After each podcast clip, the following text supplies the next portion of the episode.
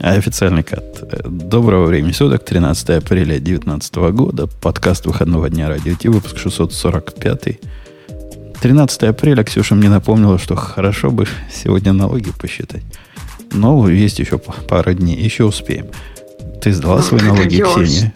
Ты что, конечно. И я еще в январе? Тут как бы нет, недавно, но как бы я их сдавала вместе, соответственно, со своим супругом, и я ему всю пляж проела, потому что как бы нужно было от него там некоторые моменты. Поэтому да, я уже сдала, и я считаю, что ты просто, как ты мог не сдать еще? Это же, а вдруг там что-то Короче, ух. А вдруг посадят? Что там что-то? Ну да.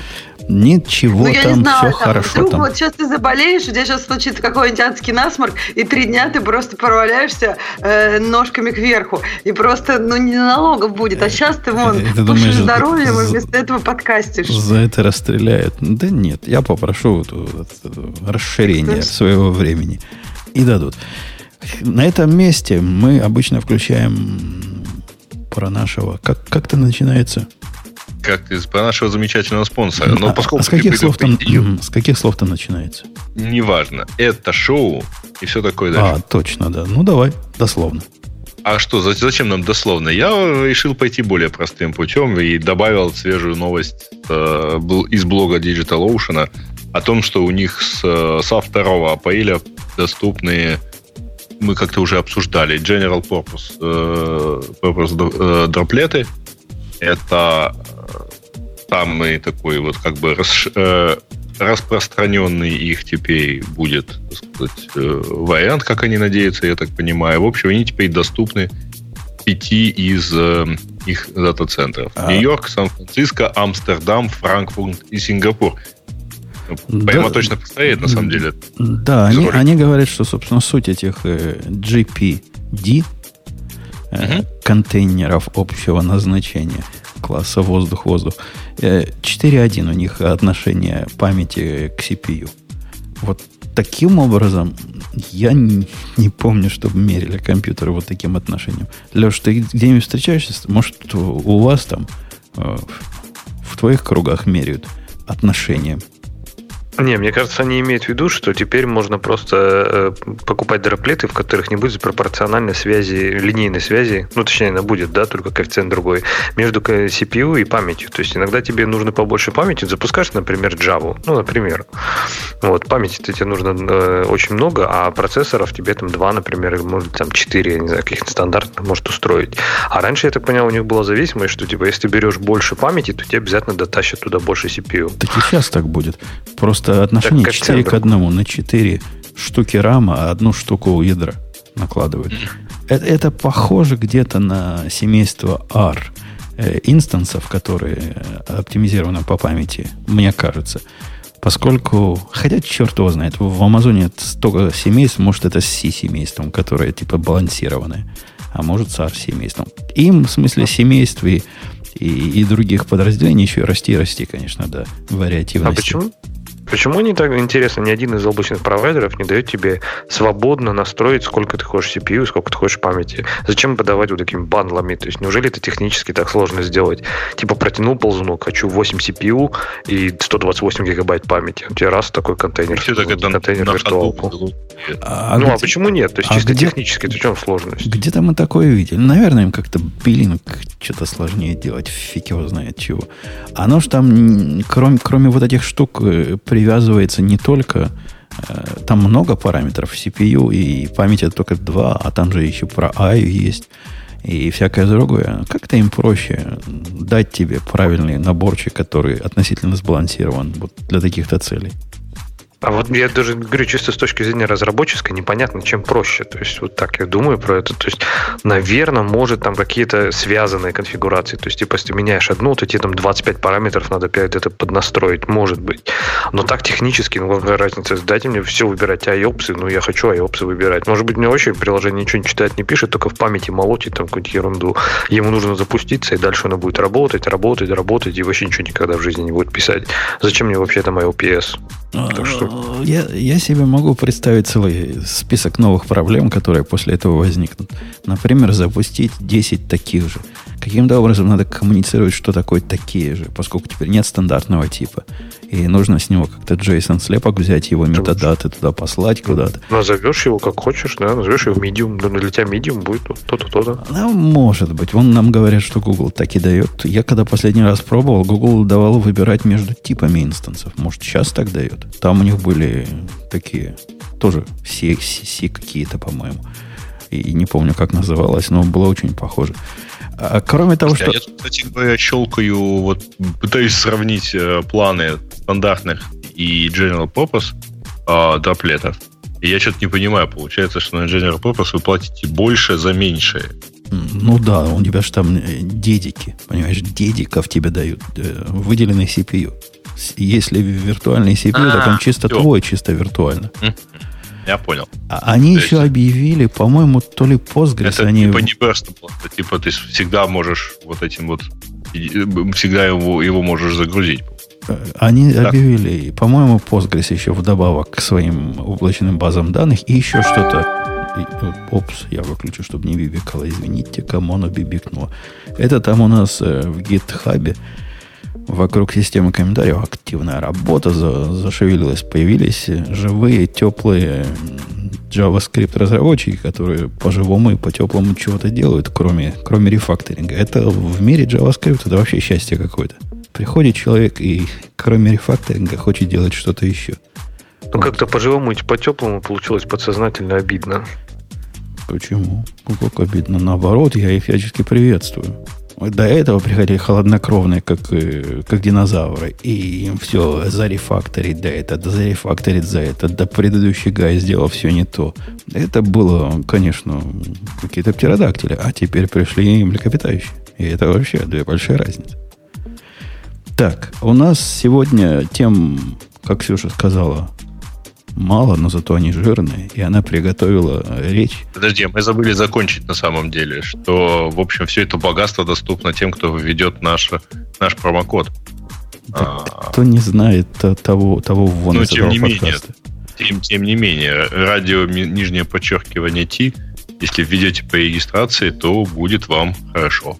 И получите 10 долларов бонуса на аккаунт. Ты не смог так да. бодренько сказать. А Ксюша готовилась к этой теме, поскольку... По-моему, она, Леша прекрасно сказал. Она ровесник Рунета. Она помнит, как это начиналось, как они вместе ходили под стол. Или, или я добавил тебе лет 8. Потому что если, если больше 8 лет добавил, я не уверен, что мы можем с тобой тут вместе выступать. Мы взрослые вещи говорим.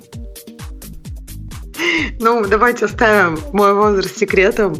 Понятно всем, что я уже не так молода. Как и скрываю Рунет. Это. Как Рунет. Да, как Рунет, да. Ну, мне понравилась статья, потому что она очень как-то про проходит через все лихие года. И я прям, да, вспоминаю свою молодость, дни, когда я под стол ходила пешком, э, моменты заведения своего первого адреса на Mail.ru, и, и вот все вот это. Мне кажется, это прекрасно. Но я не знаю, насколько мы хотим глубоко вспоминать. Можно просто какие-то там общие вехи. А в этом, в этом лихие 90-е сразу. И кнопка пуск. Вин. Какое мельчает поколение. То есть вот эта древность, это какой-то 95-й год. Вот это оно, вот это было давно с их точки зрения. Это как вчера. Нет, ну тут они как бы разделили это просто на три периода. Мне кажется, оно достаточно адекватно. То есть лихие 90-е, первый такой как бы период, который все уже забыли, кнопка пуск. Пуск, когда, ну, в общем, пользователей в интернете в России практически не было. Следующий период, когда вот бунтарские нулевые, когда вот эти вот были там уникальные 3%, ну как, 3,6, к которым я уже принадлежала, и которым, мне кажется, мы все гордились, что мы в этих 3%. И и, ну, вот это было прекрасное время. Ну, и потом уже вот современное время, когда, я так понимаю, уже государство стало считать интернет местом, где нужно добавить побольше регуляций. Ну, уже совсем другое время. И когда уже это стало не 3%, а, наверное, там сколько? 3,6%, наверное, сейчас кто не использует интернет в России. Не-не, там как-то удивительно. Я, я где-то читал статистику. Э, вообще, мы из своего бабла на это смотрим, и нам кажется, что у каждого первого, э, то, что называется высокоскоростной доступ, у каждого второго, как минимум, гигабитная э, Fiber протянут. Оно все, не так. Э, статистика была про, и про Америку, я читал, и про Россию. Там, ну, действительно, волосы становятся дыбом. По-моему, у, только у 30% россиян есть скоростной интернет. А под скоростным интернетом они понимают 1 мегабит, по-моему, и более. Остальные, видимо, да нет, на, модем, ну, на модемах. Ну да, но просто меня удивляет, что в какой-нибудь там глубинке у тебя часто... Е... И я была в глубинках. И включала там турбокнопку. И, ну, в глубинке есть интернет, и ты можешь... Ну, мне кажется, для меня вот это чудо. То есть я как раз не считаю, что у всех в мире гигабитный интернет. У меня в Силиконовой долине все с этим плохо. То есть качество интернета уже, мне кажется, другая, другой момент. А когда у тебя есть он в доступе, когда ты можешь, ну, я не знаю, банально, по-моему, самый частый случай, который я видела, который делают, например, там, мой дедушка, посмотреть погоду. Это очень важно. То есть нет больше места, где можно знать погоду, только Яндекс. Так, о чем говорю? Говорю, в России э, мобильный интернет вообще дешевый как грязь, и он там быстрый, я не знаю, этот LTE от Мегафона, у него покрытие уже, по-моему, вполне такое серьезное по России. Ну, может, совсем в глухих местах нет, но там, наверное, Да, да, мне живут. кажется, Мегафон это а не скорость главное, он выдает, равно... он же вообще безумная, там совершенно 30 мегабит это нормально получить э, скорость закачки. Это даже бывает быстрее, чем получить, например, от какой-нибудь Ростелекома интернет. То есть Мегафон, LTE может быть тупо быстрее. Я, я, конечно, да, я, я понимаю ваш э, сугубо московский взгляд, Алексей, но не так давно, но еще, еще в этом десятилетии я пытался теще в Таганроге интернет делать. И тогда мне тоже рассказывали, как замечательно с интернетом все. Я замучился, замучился и купить интернет, который нормальный, за вменяемые деньги, который работал бы. Ну, да, слушай, несколько лет назад так и было. Сейчас все реально. Вот я просто опять же сравниваю по, там, по своим провинциям. И там какое-то время назад действительно было все очень плохо и очень медленно. И там какие-нибудь только Ростелекомы приходили. Но, не знаю, сейчас, мне кажется, уже все это меняется. Действительно приходит мобильный интернет таким победителем. Да никуда он особо не приходит. Ну, я пошел на сайт э, того самого мегафона. Зашел на карту покрытия. И вот смотрю, значит, на карту покрытия 4G. Ну, Ебург покрыт, Пермь покрыта, Киров, э, ну, Казань. Ну, то есть вот да, это не... все равно не, не сильно не ковровое покрытие дороги. Да нет. Ну, кстати, это странно, потому что я был далеко не в центральных городах, и вот совсем ну, недавно, а, и там я вообще нигде там не был, а, но вот извини, от Екатеринбурга до Челябинска ты проедешь э, практически без 4G, это точно. 3G, Мы о чем говорим? Мы ну, говорим, есть интернет или его качество. Качество, мне кажется, это другая проблема. И, и да, мне кажется, что наличие... А, я ну, тебя то есть фильм ты не посмотришь, я согласна, между Челябинском и Перью. Но как бы доступ у тебя есть, то есть в мессенджере ты, скорее всего, проверишь сообщение. И погоду, э. главное, посмотришь. Погоду, ну, да. Это... Смотрите, ребят, на самом деле это большая разница. Потому что это, в общем, проверено как раз те самые бунтарские нулевые, да, как их там назвали. А, что когда люди перестают считать трафик и вообще вот там у них быстро, и вот после клика сразу появляется страничка, скачивается что-то и так далее, они просто перестают, начинают иначе пользоваться интернетом. Это качественный скачок. Ну, вот как раньше был телефон дисковый, а теперь ты можешь там позвонить. И, и, и вот от этого качественный скачок произошел, потому что не надо крутить диск. Как-то а, не, не вижу Нет, аналогии. у тебя уменьшается количество фрикций, которые надо производить, чтобы добиться... То есть, когда, когда в конце 90-х э, кнопочные телефоны победили все, от этого, по-твоему, э, количество звонков в телефонах улучшилось, увеличилось и, и стало Нет, вообще когда... все? Нет, по-моему, а. там был качественный скачок, когда ты мог... Вот я помню, для меня это перевернуло мою вселенную, когда мы купили беспроводной телефон. То есть домашний, но вот такой, типа, радиотрубка, как там называлось скачок произошел как раз в начале 2000-х, ну там, в конце 90-х, начале 2000-х, когда э, у вас в руках у каждого появился телефон. Причем он вместе с вами всегда. И кто помнит сейчас, что в 80-х годах, э, то есть даже в начале 90-х, а стационарный телефон был, а, не у всех, б, на его установку стояли очереди. Э, конечно, дорогой капитан. Мы с тобой полностью Но. согласны. Однако к диску против кнопок это имеет ровно нулевое отношение. Э, Ксюша, продолжай. Что там да. пошло дальше? Значит, бунтарские нулевые. У нас э, группа Ленинград спела про то, что адрес может быть еще и в интернете. Ну и, в общем, да, я не знаю, все закончилось хорошо с бунтарскими нулевыми, а потом, когда, как Грей сказал, э, у нас э, эти дисковые телефоны заменились на кнопочные, а в то же время появились у каждого в руках мобильные трубки, Оказалось, что государство тоже очень интересуется интернетом, начались всякие э, всякие регуляции, которые продолжаются до сих пор, они спорные, но мне нравится, что эта статья... Во-первых, мне очень понравилось, как статья сказала, что раньше в России каждый мог скачать э, фильм с рутрекера не очень легально, не совсем легально. Мне вот это понравилось, потому что, по-моему, это совсем нелегально. Там То наверняка есть, были и CC лицензированные фильмы. Во-первых, смотрите, ребята, на самом деле не совсем легальные, потому что, во-первых, в торрентах раздается не исключительно пиратский контент, вы это знаете. Да, ну кто будет Да, да, да, Ubuntu, они Ubuntu там укачивали. Э, э, фильмов и роликов, которые специально выкладывали в торренты. Ну, вот, чтобы они были... Семен Семенович, это, мы, конечно, понимаем, что теоретически на Луне при определенном положении звезд что может зародиться жизнь. Мы понимаем. Но практически скачивали 99,9 в периоде и скачивают вовсе не вот этот самый специальный контент, подготовленный для бесплатного распространения по торрентам. Ну, на кого мы тут дурим? Ну, люди Причем они даже сами говорят блокбастер. То есть я не понимаю, какой блокбастер, о котором написано на кинопоиске, можно на рутрекере скачать легально.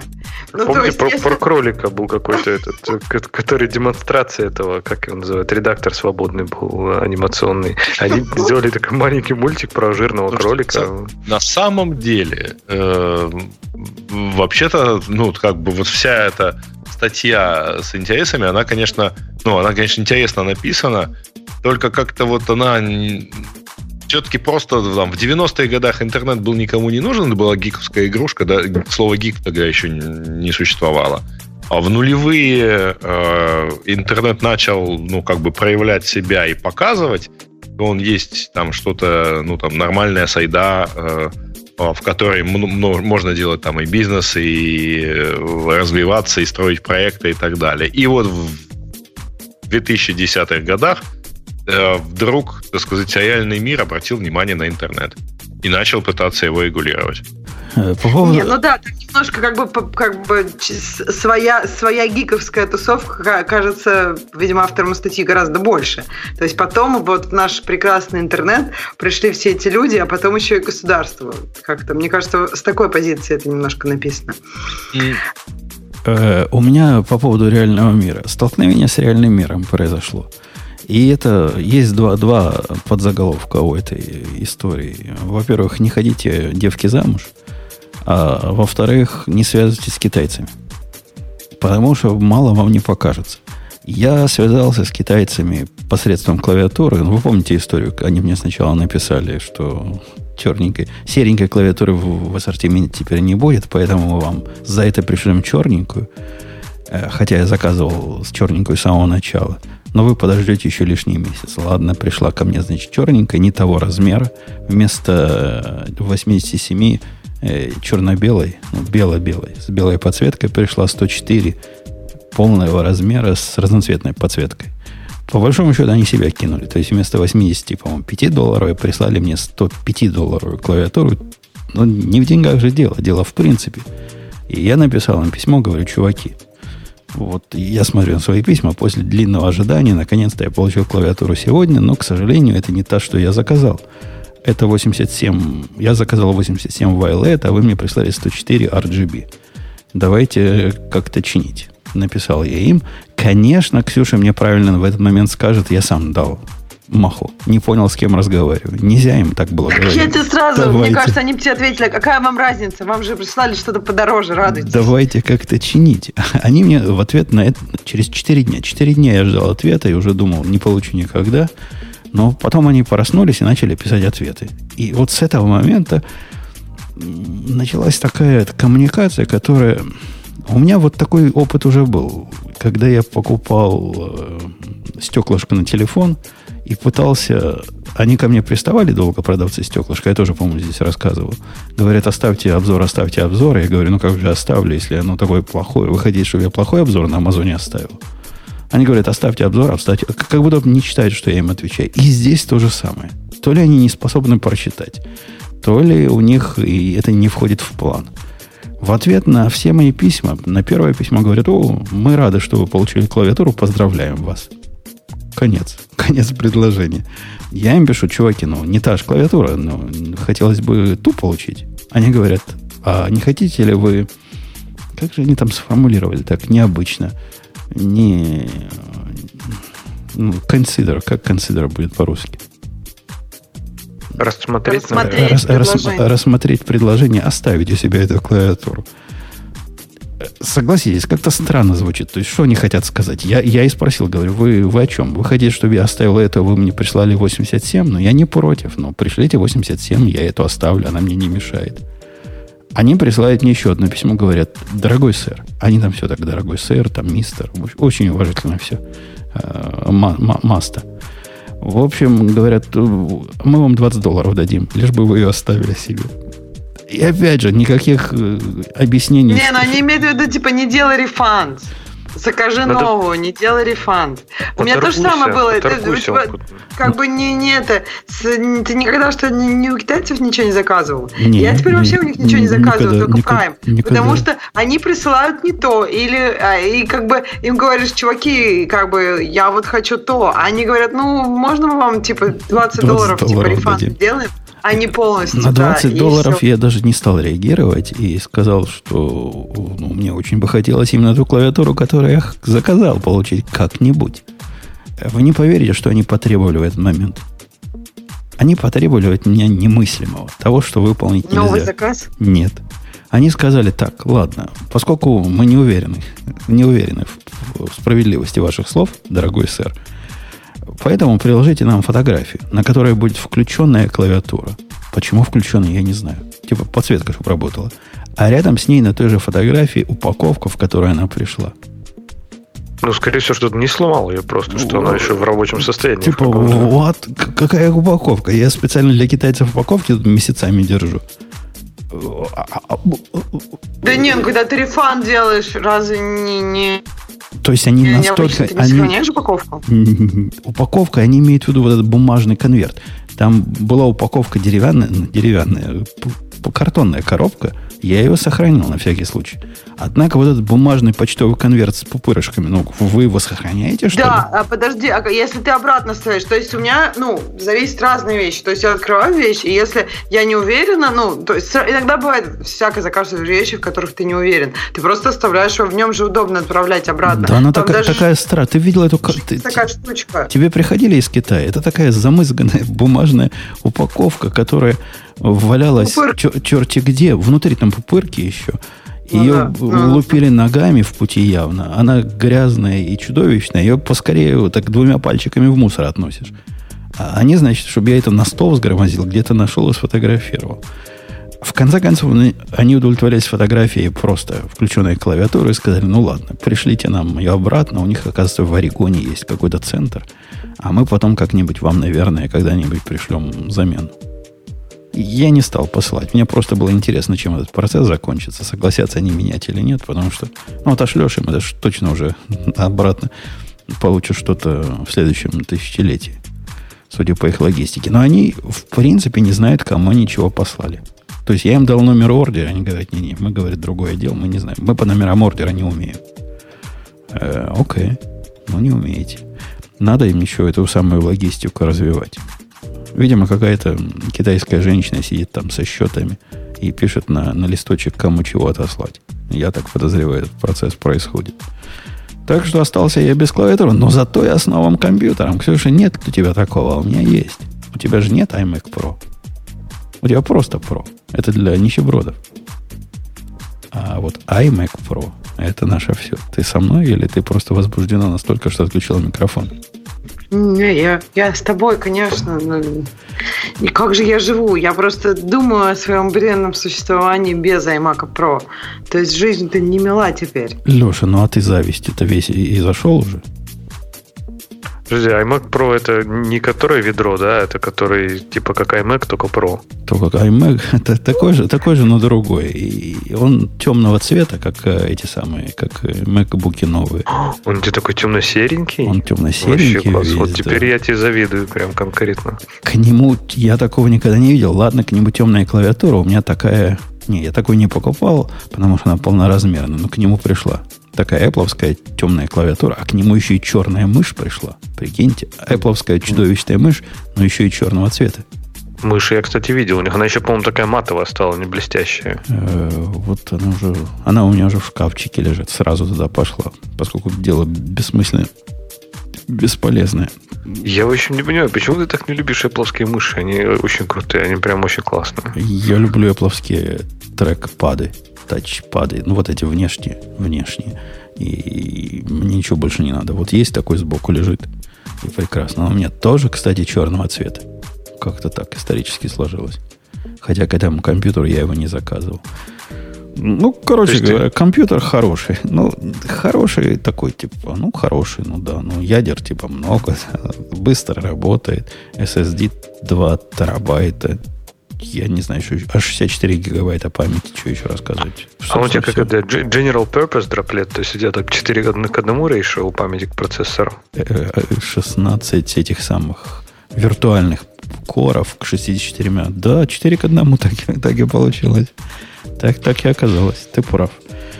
Эм, докер на нем так работает, так работает. Не то, что мне он надо, чтобы сильно не работал, но хорошо работает. И вообще все, все шустренько. Нормально себе работает. А я подозреваю не то, что он быстро работает, а просто мой прошлый совсем уж проху, проху, прохудившийся был. Совсем уж медленно работал. Так что а можно радоваться. А какой у тебя старый? Ты с какого мигрировал? С такого же, только не, не про. И 2015 года. iMac 27 дюймов, 5 этих самых килопикселей. 5, 5, чего 5? 5, 5 кей, да. Угу. Вот. А, Килопиксели это хорошо. А, а вы знаете, Apple все-таки же не может быть не Apple. Ставлю я себе его на стол, такой довольный, думаю, сейчас второй экран подключу, ну, как у меня всегда, один такой экран, а второй рядом стоит Apple экран тоже. И что вы думаете, его некуда теперь подключать? Потому что у нас все разъемы теперь USB 3. И никаких других больше не USB-C формата. Ну и там еще есть USB, по-моему, A, вот этот старый, как он называется. Обычный USB а. по форме. Но никаких Thunder, Thunder TB, никаких мини-дисплеев, вот всех этих глупостей больше и нет вам. Thunderbolt 2, это и, все верно. Ну, это TB3, конечно, но он в форм-факторе, э, про который мой старый дисплей ничего не знает. Посему 40, наверняка есть такой красивый темно-серый переходник. 49 долларов. Я, ярко-белый переходник прямо в Apple Store продается. 49,99. Бери, не хочу. А он наверняка там... 79,99 стоит серый. Ну скажи, что у них есть серый. Я не нашел. Я не то, что я сильно искал. Я как раз жена была в центре, и я сказал, зайди в магазин, вот скажи вот эти слова тебе что дадут. И ей выдали действительно. Так что, ну, что да, два, два подключено. Все, все путем, все работает. Будем посмотреть, как оно, как оно будет с таким жить. Пока хорошо. Идея поднимается, прикинь, Леха, за 20 секунд открывается 5 проектов моих. 20 секунд. Я не знаю, а как ты стал так медленно работать? Ну, до этого она делает то же самое 5 минут для этих проектов в лучшем случае, иногда больше. У тебя наверняка стоит какой-нибудь плагин, там, типа э, IntelliJ Start Slow. Замедлить, специально замедлить. Не, оно как-то там 5 проектов, ну, под проектами я же не имею в виду один проект, это 5 как бы workspaces. Это ведь не Golang какой-то, а идея, в которой там десятки в каждом открываются, связанных между собой э, Понимаю. модулей. Да, потому что у меня какой-нибудь Spring Security там открывается, наверное, сравнимо. А ты сам понимаешь, там модули ого-го, вот он внутри этого Spring Security. Э, ну, да, ну, да. Ну, теперь стало хорошо, с этим можно жить. Хотя, согласитесь, есть какая-то ирония в том, что мы, в том, что я хвалю идею, которая всего 20 секунд открывается. Это они нас натренировали здорово. Ну, ее Тебя. Я, по-моему, всегда твою идею ругаю. Я, я, если честно, в шоке каждый раз, когда ее ставлю, но я просто ее периодически ставлю. Я удивляюсь, как сколько терпения у, как бы, у Java и Android девелоперов. Да, а... нормально там все. Что вы с ней делаете? То есть она, ну вот по experience у, да, она, она просто открывает. Я ее поставила для Coursera проекта, поставила я, и просто открываю, и она открывается долго. Она показывает, она показывает эту менюшку, там версия и бла-бла-бла. И вот ты ждешь такой и думаешь, а когда же она откроется? Ну да, надо, надо, надо подумать. Не, Лех, ты зря говоришь, что она а, с VS-кодом по, по шустрости. Вот это как раз тот самый с, э, с, случай, как Грей говорил, кнопочные телефоны поменяли все. Вот VS-код по скорости открывается настолько быстрее, что, в принципе, после него для такого use case и атом не подходит. Хотя атом по сравнению с ID летает. Он натренировал нас так, что если тебе надо что-то быстренько кинуть куда-то, где-то открыть, Весь код сразу раз и открылся. Ну, как Sublime в свое время. Раз и открылся. Вот почти как Sublime. Не вызывает боли. Атом вызывает уже боль. Я как раз вчера атом новый поставил, посмотреть, что там они накопали. Потому что на, на Hacker News такие странные люди собираются. Они там рассказывают, что да, но еще немножко и весь код станет как атом. И сразу испугали. Вы что, неужели вот так плохо будет? Нет, они, они имели в виду обратное. Там любители атома собрались откуда-то.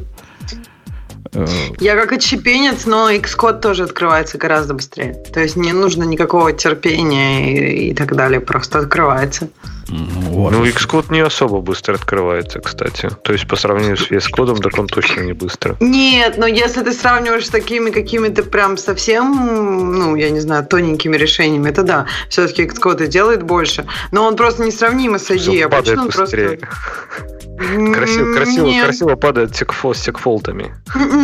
Нет, давно, ну то есть да, уже не падает. Мне кажется, уже как вот... Ну, они же этот текст, текст полностью переписали в нем год-два назад. И прям вообще не падает. То есть у них же, по-моему, какая-то была глубокая проблема, где там надо было переписывать прям совсем.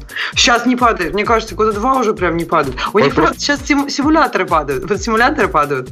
Но, блин, это же все-таки не Xcode. Симуляторы. Ну, у меня все просто опыт с Xcode, когда случайно кликаешь там на XML файле и забыл поменять ассоциации, вот это вот ты, ты понимаешь, что сейчас будет запускаться Xcode, и такой, нет, но уже ничего не сделать. И он там типа пыхтит, пыхтит, пыхтит. Ты уже 10 раз открыл весь код, посмотрел все, что тебе нужно, закрыл, он такой, хопа, а вот тебе XML. Не, ну если какой-то огромный XML, может быть, да. И я вот тут даже, я не помню, у меня такого-то не бывает. То есть я обычно, у меня он обычно открыт. Но даже когда он открыт, он может похотеть какой-то огромный XML открывая. Он, мне кажется, такой, такой думаю, да что, вы правда просите меня открыть этот XML? Ну, я, я не знаю даже. И потом идет открывать. А зачем вы XML? Вы что там, Мавином пользуетесь в Xcode? Ну, мало ли для чего тебе может потребоваться большой XML. Тебе может просто, просто кто-то тебе дал этот большой XML. С какой для какой-то пользы. Несомненно, для какой-то пользы. А, окей, uh, окей, okay. давайте про Stack Overflow 2019 практически вот это... Что они проводят? Опрос, опрос общественности да. девелоперовской. Традиционная тема. Каждый год проводят, и каждый год мы об этом говорим, и каждый год Ксюша этому удивляется каким-то каким новостям в этом. По-моему, а только, кринж, только Ксюша да? кажется удивительным. Какой что? Какой Подожди, ну вообще это задача, мостик? мне кажется, их, их survey, они всегда вот эти в ки свои э, ключевые результаты, они э, туда что-то как бы такое очевидненькое засовывают, и что-то такое, чтобы Ксюша удивилась. Иначе какой смысл им его публиковать? А, Леша, доложи ключевые результаты. Чем нас удивил на этот раз э, с такой флоу? Я, можно, такой сначала мостик туда перекину, такой ажурный, красивый мостик туда, что э, одна из вещей, которые меня удивили, не знаю, как насчет Ксюши, но VS Code стал самым популярным текстовым редактором просто везде. То есть его обошел, по-моему, только Android Studio там для мобильных разработчиков, но я, в принципе, понимаю, почему. Ну, вот, ну, он просто, в, чем там у него, победа, у него победа, он типа там 50 с чем-то процентов разработчиков пользуются VS Code. Ну, я не знаю, они не проверяют как основным средством разработки или все-таки типа вот как открыть что-то быстро посмотреть. Но вот то, что он просто везде ворвался, там, причем для бэкэнщиков, для фронтенщиков, для даже мобильных разработчиков, я вообще в шоке. То есть, что мобильные разработчики им делают? Спросим у Ксюши. Ксюша, как вы с ним живете? Вы хорошо? Ничего они там не делают, я не знаю. Ну, может быть, это какие-то, как сейчас говорится, full stack разработчики, которые всякие ваши там правят. Да, да что наши? Это что сразу наши? Ты про VS Code набери в YouTube, и там тебе заскорузлые хипстеры расскажут, как на него правильно поставить плагин для того, чтобы скобочки в HTML правильно подсвечивались. Там в основном такая ну, аудитория пользователей. Вчера я посмотрел. Нет, я согласна, Вчера что посмотрел, Code прям слетел. Видео, я чувак говорит, я, говорит, тут Видимо, какой-то популярный ютубер. Мне его поставили в рекомендации, да, я думаю, посмотрю, может, действительно, в техническое. Я вам сейчас расскажу про пять самых лучших для VS Code экстеншенов. Ну, круто, ну расскажи, сказал я, сам, раз самые крутые. Он полчаса рассказывал, как он к этому шел. Вот буквально с лихих 90-х начинал. Как он, значит, мучился. Последние три минуты показал пять экстеншенов, которые у всех и так стоят. Ну, потому что как, как не поставить такие там экстеншн для того, чтобы лучше комментарии, который называется лучшие комментарии, так и называется. Он умеет их раскрашивать по, по первому символу. Восклицательный знак там красненький, будут вопросительный, зелененький, ну и всякое прочее такое. Потом поставил prettifier. Ну вот, просто нашел, нашел. Так, наверное, трудно ему было найти какой-нибудь, чтобы prettifier разные. Но один из тех, что я не знал, это для, для, для САСа. Не то, что он мне нужен, он просто вот единственный, который у меня не стоит, был для САСа. Потому что зачем мне для САСа? На САСе еще программируют, Леха? Откуда ж я знаю? Я же, я же сейчас бэкэнды на баше пишу, поэтому... Я вроде слыхал, что в мире борзого фронтенда SAS это уже вчерашний день. Ну, как-то... Устарел наверняка. Да, Не, да. SAS вроде был ничего еще бодрячком. Последний раз, когда я там трогал что-то CSS э, связанное с ними, там вроде как... Ну, что-то мы еще пользовались. Это для тех, кто селекторы CSS не осилили. Не, это для тех, кто, это, скажем так, люди сели, подумали и сделали таким CSS таким, каким он должен был быть, а не тем бредом, который придумала опера и вот это все. То есть вместо той дичи, которая просто происходит в CSS, они попытались сделать хоть что-то, в принципе, хоть как-то переносимое.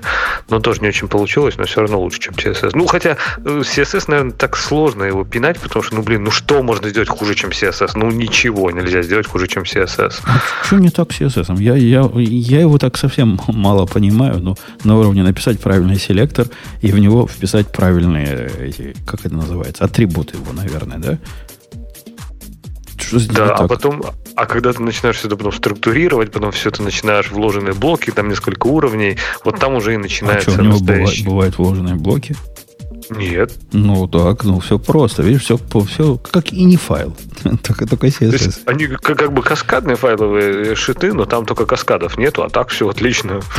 Да, да. Под каскадами имеется в виду, что можно э, многократно повторить одно и то же, только с разными уточнениями. А мне кажется, каскадом, наверное, от того, что ты одну вещь поменяешь, и все каскадом просто разваливается, уничтожается, и все, и просто все катится вообще в тартарары.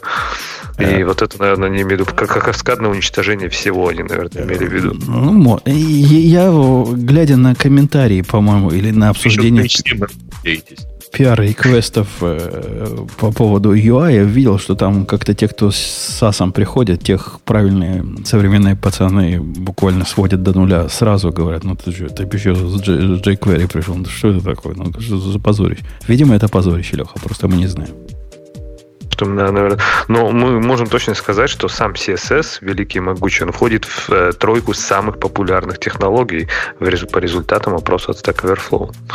И он делит эту первую тройку с JavaScript. Ну, HTML, CSS, они вместе идут на втором месте, и SQL на третьем. А вот если вернуться к верху этого опроса, этого э, исследования, то первый же результат меня ставит в определенный тупик. Потому что большинство разработчиков себя называют фуллстеками. Реально, большинство, 51,9% называют себя фуллстеками. Нравится. Кто эти люди? Кто, вот, вот кто эти люди? Меня, меня не это, кстати, удивило. являются фуллстек разработчиками. И все. Меня больше всего удивило, что самые высокооплачиваемые разработчики – это девопсы и сайт reliability инженеры. И они, мало того, что самые высокооплачиваемые, они больше всего довольны своей работой и вообще не ищут никакой новой, новой работы. То есть вообще никогда. Они прям супер довольны. Как, как вы это расцениваете? То есть девопсы – это самое Высокооплачиваемые программисты? Ever? Как, это как админам повезло просто. Да, да нет, это, это какая-то тавтология. Э, может, это о другом. Возможно, в вопросе где-то стоял такой пунктик. А вы занимаетесь и DevOps? Вы практикуете ли вы DevOps? Э, как часть своего разработческого процесса. И поскольку про, те, которые грамотные, говорят, ну, DevOps это часть как бы нашего дела, как, как его можно не практиковать? И ставят птичку.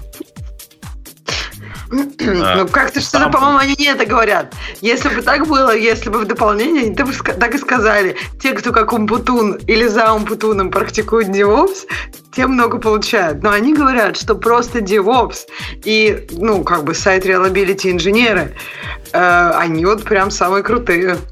Но вот эти SRE, которые, это, по-моему, их крутость из-за того, что такая позиция бывает только в Амазоне, в Гугле и, может, в Фейсбуке – и может поэтому у них такая ценовая, ценовой вброс, выброс, подброс. Вы просто читаете начало и не читаете дальше. Вот про то, что они а, полностью удовлетворены и реже всего ищут новую работу. Ну, а что должен сделать правильный э, DevOps? Работает, Пускай работает, ничего не меняй. Это сисадмин. Это, это тут каша в голове. Не только у Грея. Там, в типах разработчиков после вот этого мифического фуллстека, который 52% которых я не могу объяснить э, ничем, кроме какого-то психологического синдрома или моды так себя называть. Там еще есть DevOps-специалист. А Там... что тебе не, не нравится в слове full stack? Ну вот. Ну, в... ну 51% full stack – не, э, ребят, Нет, но ну, всем этот full stack. Full stack 51,9% от 90 тысяч человек, которые пришли на Stack Overflow и заполнили анкету. Ну, Подожди, да. Путун, ну, ты же умеешь, ты умеешь HTML. Тысяч, понимаешь, много людей. Но просто мне кажется, DevOps, он Путун, это те люди, которые, я не знаю, когда-либо делали какой-то коммит на, бэт, на бэкэнде и когда-либо делали какой-то change э, во фронтенде. Все, вот это stack. Не DevOps, ты хотел сказать full stack. Ну смотри, stack, если умеешь писать HTML, ты уже full stack, правильно? Если умеешь написать пайплайнчик на YAML, то, ты уже, другое, уже DevOps. Да неправильно. То есть каждый из нас э, в определенной ситуации, конечно, может любую задачу и до фронтенда довести, и в виде продукта поставить. От задачи зависит. В этом же нет никакого, никакой хитрости. Ну, там технологии, прямо скажем, не, не сильно сложные. А, но назвать себя full-stack специалистом, на мой взгляд, это я бы назвал себя, если бы я себя чувствовал в фронтенде так же уверенно, комфортно и нагло, как я чувствую себя в бэкенде. Тогда я бы сказал, э, да, я full stack. Нет, конечно. Жень, если ты на работе сидишь, и ты условно один вообще весь, а если ты тем более, кстати говоря, пишешь э, там, если ты используешь Node.js, то, в общем, у тебя и э, других технологий нету, кроме любимого JavaScript да, ну то ты, если ты все делаешь, условно говоря, от проектирования базы данных до э, верстки, ну ты и фулстек. Несомненно. Ты сайт несомненно. Сделал, не, несомненно. Однако тут же не, не, не форум тех, кто смог настроить Хьюга и считает себя теперь фуллстек разработчиком. Это же такой Overflow, типа тут же девелоперы раз, раз, собрались. Жень, это сайт, который посвящен ответам на вопросы «Ой, у меня тут табличка вылез, вылезла в питоне, что мне с ней сделать?» Там, и разные, там, разные, там разные вопросы есть. Твои вопросы, по-моему, не являются репрезентативными, которые ты задаешь про свой WordPress. Так что ты не распространяйся. Да, Ксюша. Там, кстати, хреново насчет WordPress ответы. Да, да, Ксюша, ты тебе Грей, там насчет всего хреново ответы. То есть там ответы как бы для начинающих. Мне кажется, Жень, ты все-таки, да, ну это просто люди считают себя full stack, и они могут сделать хотя бы что-то на обоих сторонах. То есть... Ну, это, это какая-то профанация. Можешь себе вот... endpoint на бэкэнде сделать, как где уже там бэкэнд есть. Все, ты full stack. Но... Можешь HTML для своего этого написать full stack. Э, не, мне действительно кажется, что это идет не со стороны фронтенщиков. Мне кажется, это наглость и, и, и длинный язык как раз бэкенщиков, которые считают, что бэкенд такой сложный, а фронтенд такой простой, если мы умеем ну, HTML, CSS тебя подтверждает, потому что там после full stack а 51,9%, а бэкэнд 50%. То есть, То а есть да, да, каждый, каждый первый, каждый первый да, бэкэндчик, да. скорее всего, говорит, я, я конечно, full stack. И это, да, это какое-то подмывание термина. Это как сейчас всех не согласных с тобой называют фашистами. Но теперь фашист не значит ничего. Вот и stack, если это 52%, не значит ничего. Слушай, а серьезно? То есть, если кто-то с тобой не согласен, можно сразу говорить фашист? Прям если вот... он белый, да. А, если он белый? Да. Ну, у нас тут не ошибешься. Да, да, Просто да, каждого да, можно. Ну, если мягко хочешь, можно назвать белым националистом. Это мягенько. Ну, в принципе, да, в принципе, сразу говорю, ну, фашистская это Как это у вас? White supremacist, да? Да, так, так, так и есть, да. Так, а возвращаясь к фуллстекам, я почему-то, кстати, охотно допускаю, так, в принципе, могу принять, что действительно 50% человек, они могут профессионально делать бэкэнд и профессионально делать фронтенд. То есть я знаю очень много таких людей, и я, в принципе, ну, сколько достаточно давно, в общем-то, занимался фуллстек разработкой, и да, прям ты делаешь не, не просто там HTML-очку, и вроде все делаешь вот end-to-end от начала до конца, делаешь задачу там, не знаю, от HTML, CSS, JavaScript, верстки, э, фронтенда, бэкенда, интеграции, deployment и вообще все. То есть ты делаешь все в рамках этой одной фичи. И это ну, не так безумно редко, как может показаться. То есть многие люди действительно так делают. Это, и... это безумно не сбалансировано. Вот по, по, давай представим себе, что мой китаец, например, скажет, что он full stack. А, чё, а почему бы нет с, с твоей логикой? Он может чего-то на Гошке написать, на Java чего-то написать. Он JPA понимает, куда вставлять. То есть, ну, почти full stack с твоей точки зрения. Но мне кажется, из-за того, что его дисбаланс совершенно явно повернут в сторону фронтенда, а бэкенд он может немножко поломать, как правило, поломать, для того, чтобы свой фронтенд, называть таких фуллстеками нельзя. То же самое и в другую сторону. Ну да, ты можешь как-то визуализировать свои результаты, ну молодец. Но, Леша, если я спрошу тебя, а знаешь ли ты последние 73 фреймворка, вышедшие на этой неделе в мире JavaScript, ты не ответишь, а китаец ответит. Китаец скажет, да, я, я 73 не знаю, но вот 72 уже попробовал. Потому ну, что он как... варится в этом. Это как я его спрошу, а знаешь ли ты, как на... Э, как, э, а, а, какой аналог, фа, ф, как называется, вот этот, который контейнеры запускать? Не Fargate, как же он называется? Ну, вот, э, вот этой штуки для запуска. Firecracker. Не-не-не, какой-то какой другой. Я уже даже забыл, как называется на Амазоне. Такой же сейчас вышел на, э, на Гугле у нас там про эту тему. В курсе ты, что это такое? Он скажет, не, не, не знаю, не знаю. А, Knative, Knative, наверное. У них это на Гугле это называется Core, а на, на Fargate, да, я правильно сказал, с моей память не подвела. То есть запуск контейнеров on demand, без, без железа. Контейнер как сервис. Докер как сервис.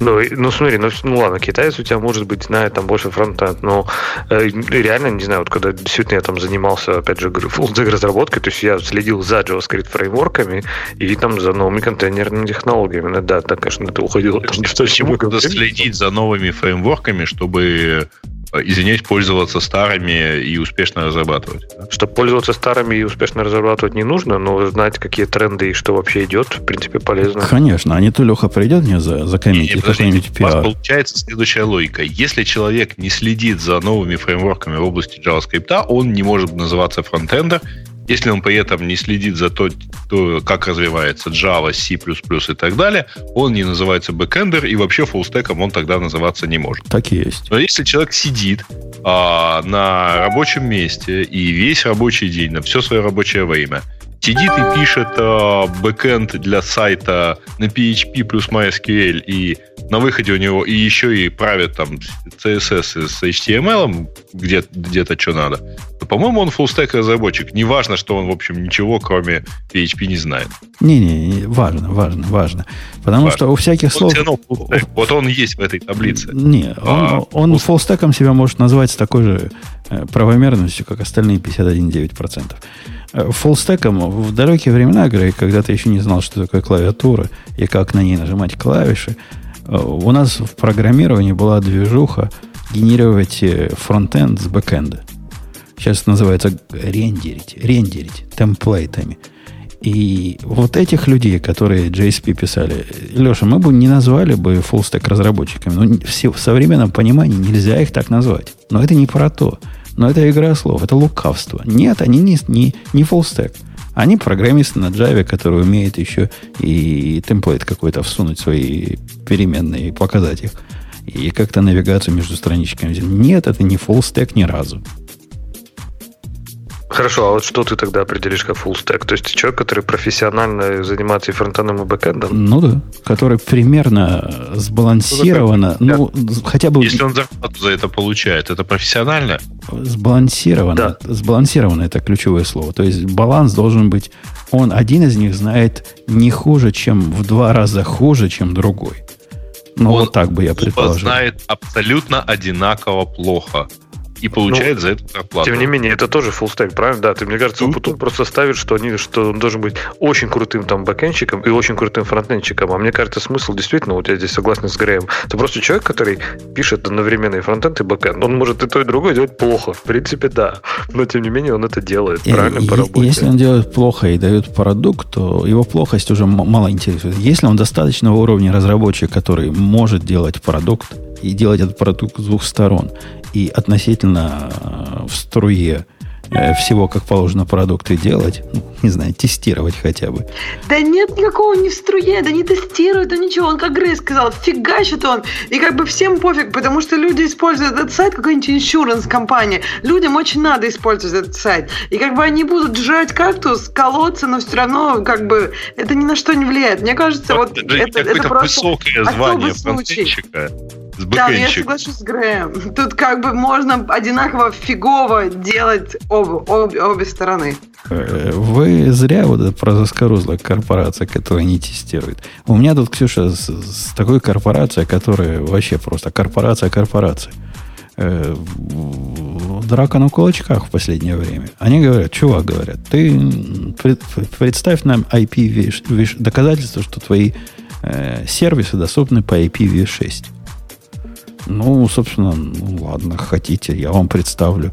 Пошел я в ALB, э, Application Load Balancer, который в, в Амазоне. Там можно включить поддержку IPv6 на, на стороне Load Balancer. Не так, чтобы просто, кстати, включить. Те, кто пробует, э, удивятся, что не так прямо. Мне казалось, птичку поставь и все. Какая, собственно, разница? Вот, Леша, согласись, если мне IPv6 надо, если у меня передо мной стоит Load Balancer, который это умеет – мне казалось наивным, что достаточно две вещи сделать. Разрешить эту штуку и добавить 4A э, запись в DNS. Правильно? Что еще надо? Так, он, подожди, он четвертый или седьмого уровня? ALB. Э, ну, ALB он только седьмого уровня. ELB, он, он был, да, он был четвертого, он так, примерно, плюс-минус. Но и четвертого тоже. ALB, он исключительно HTTP, HTTPS, больше ничего не умеет.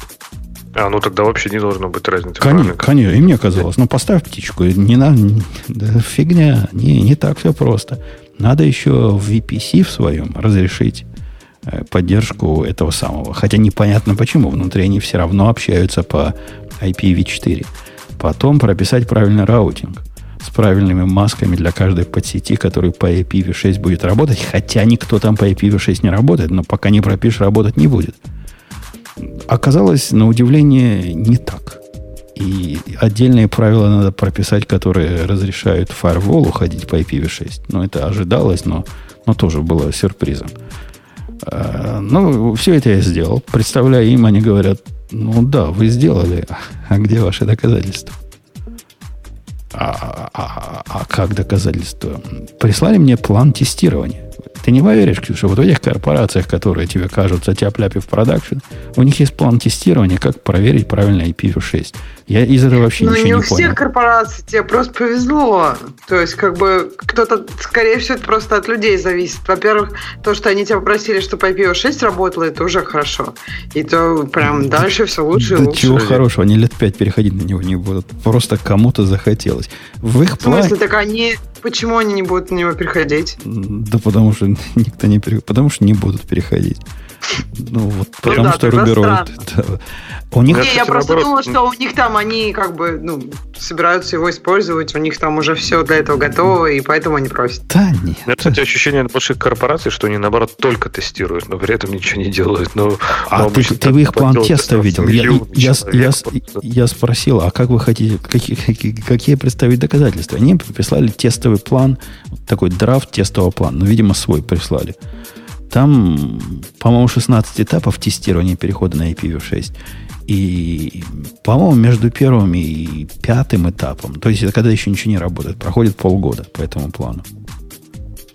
И обязательно, так, обязательно указать... Написано, да, в плане? В плане сказано, вот с такого-то по такой-то мы, значит, начинаем э, фазу А. Фаза А, не знаю, проверить, какие коннекты к нам приходят. Ну, я понимаю, сложно.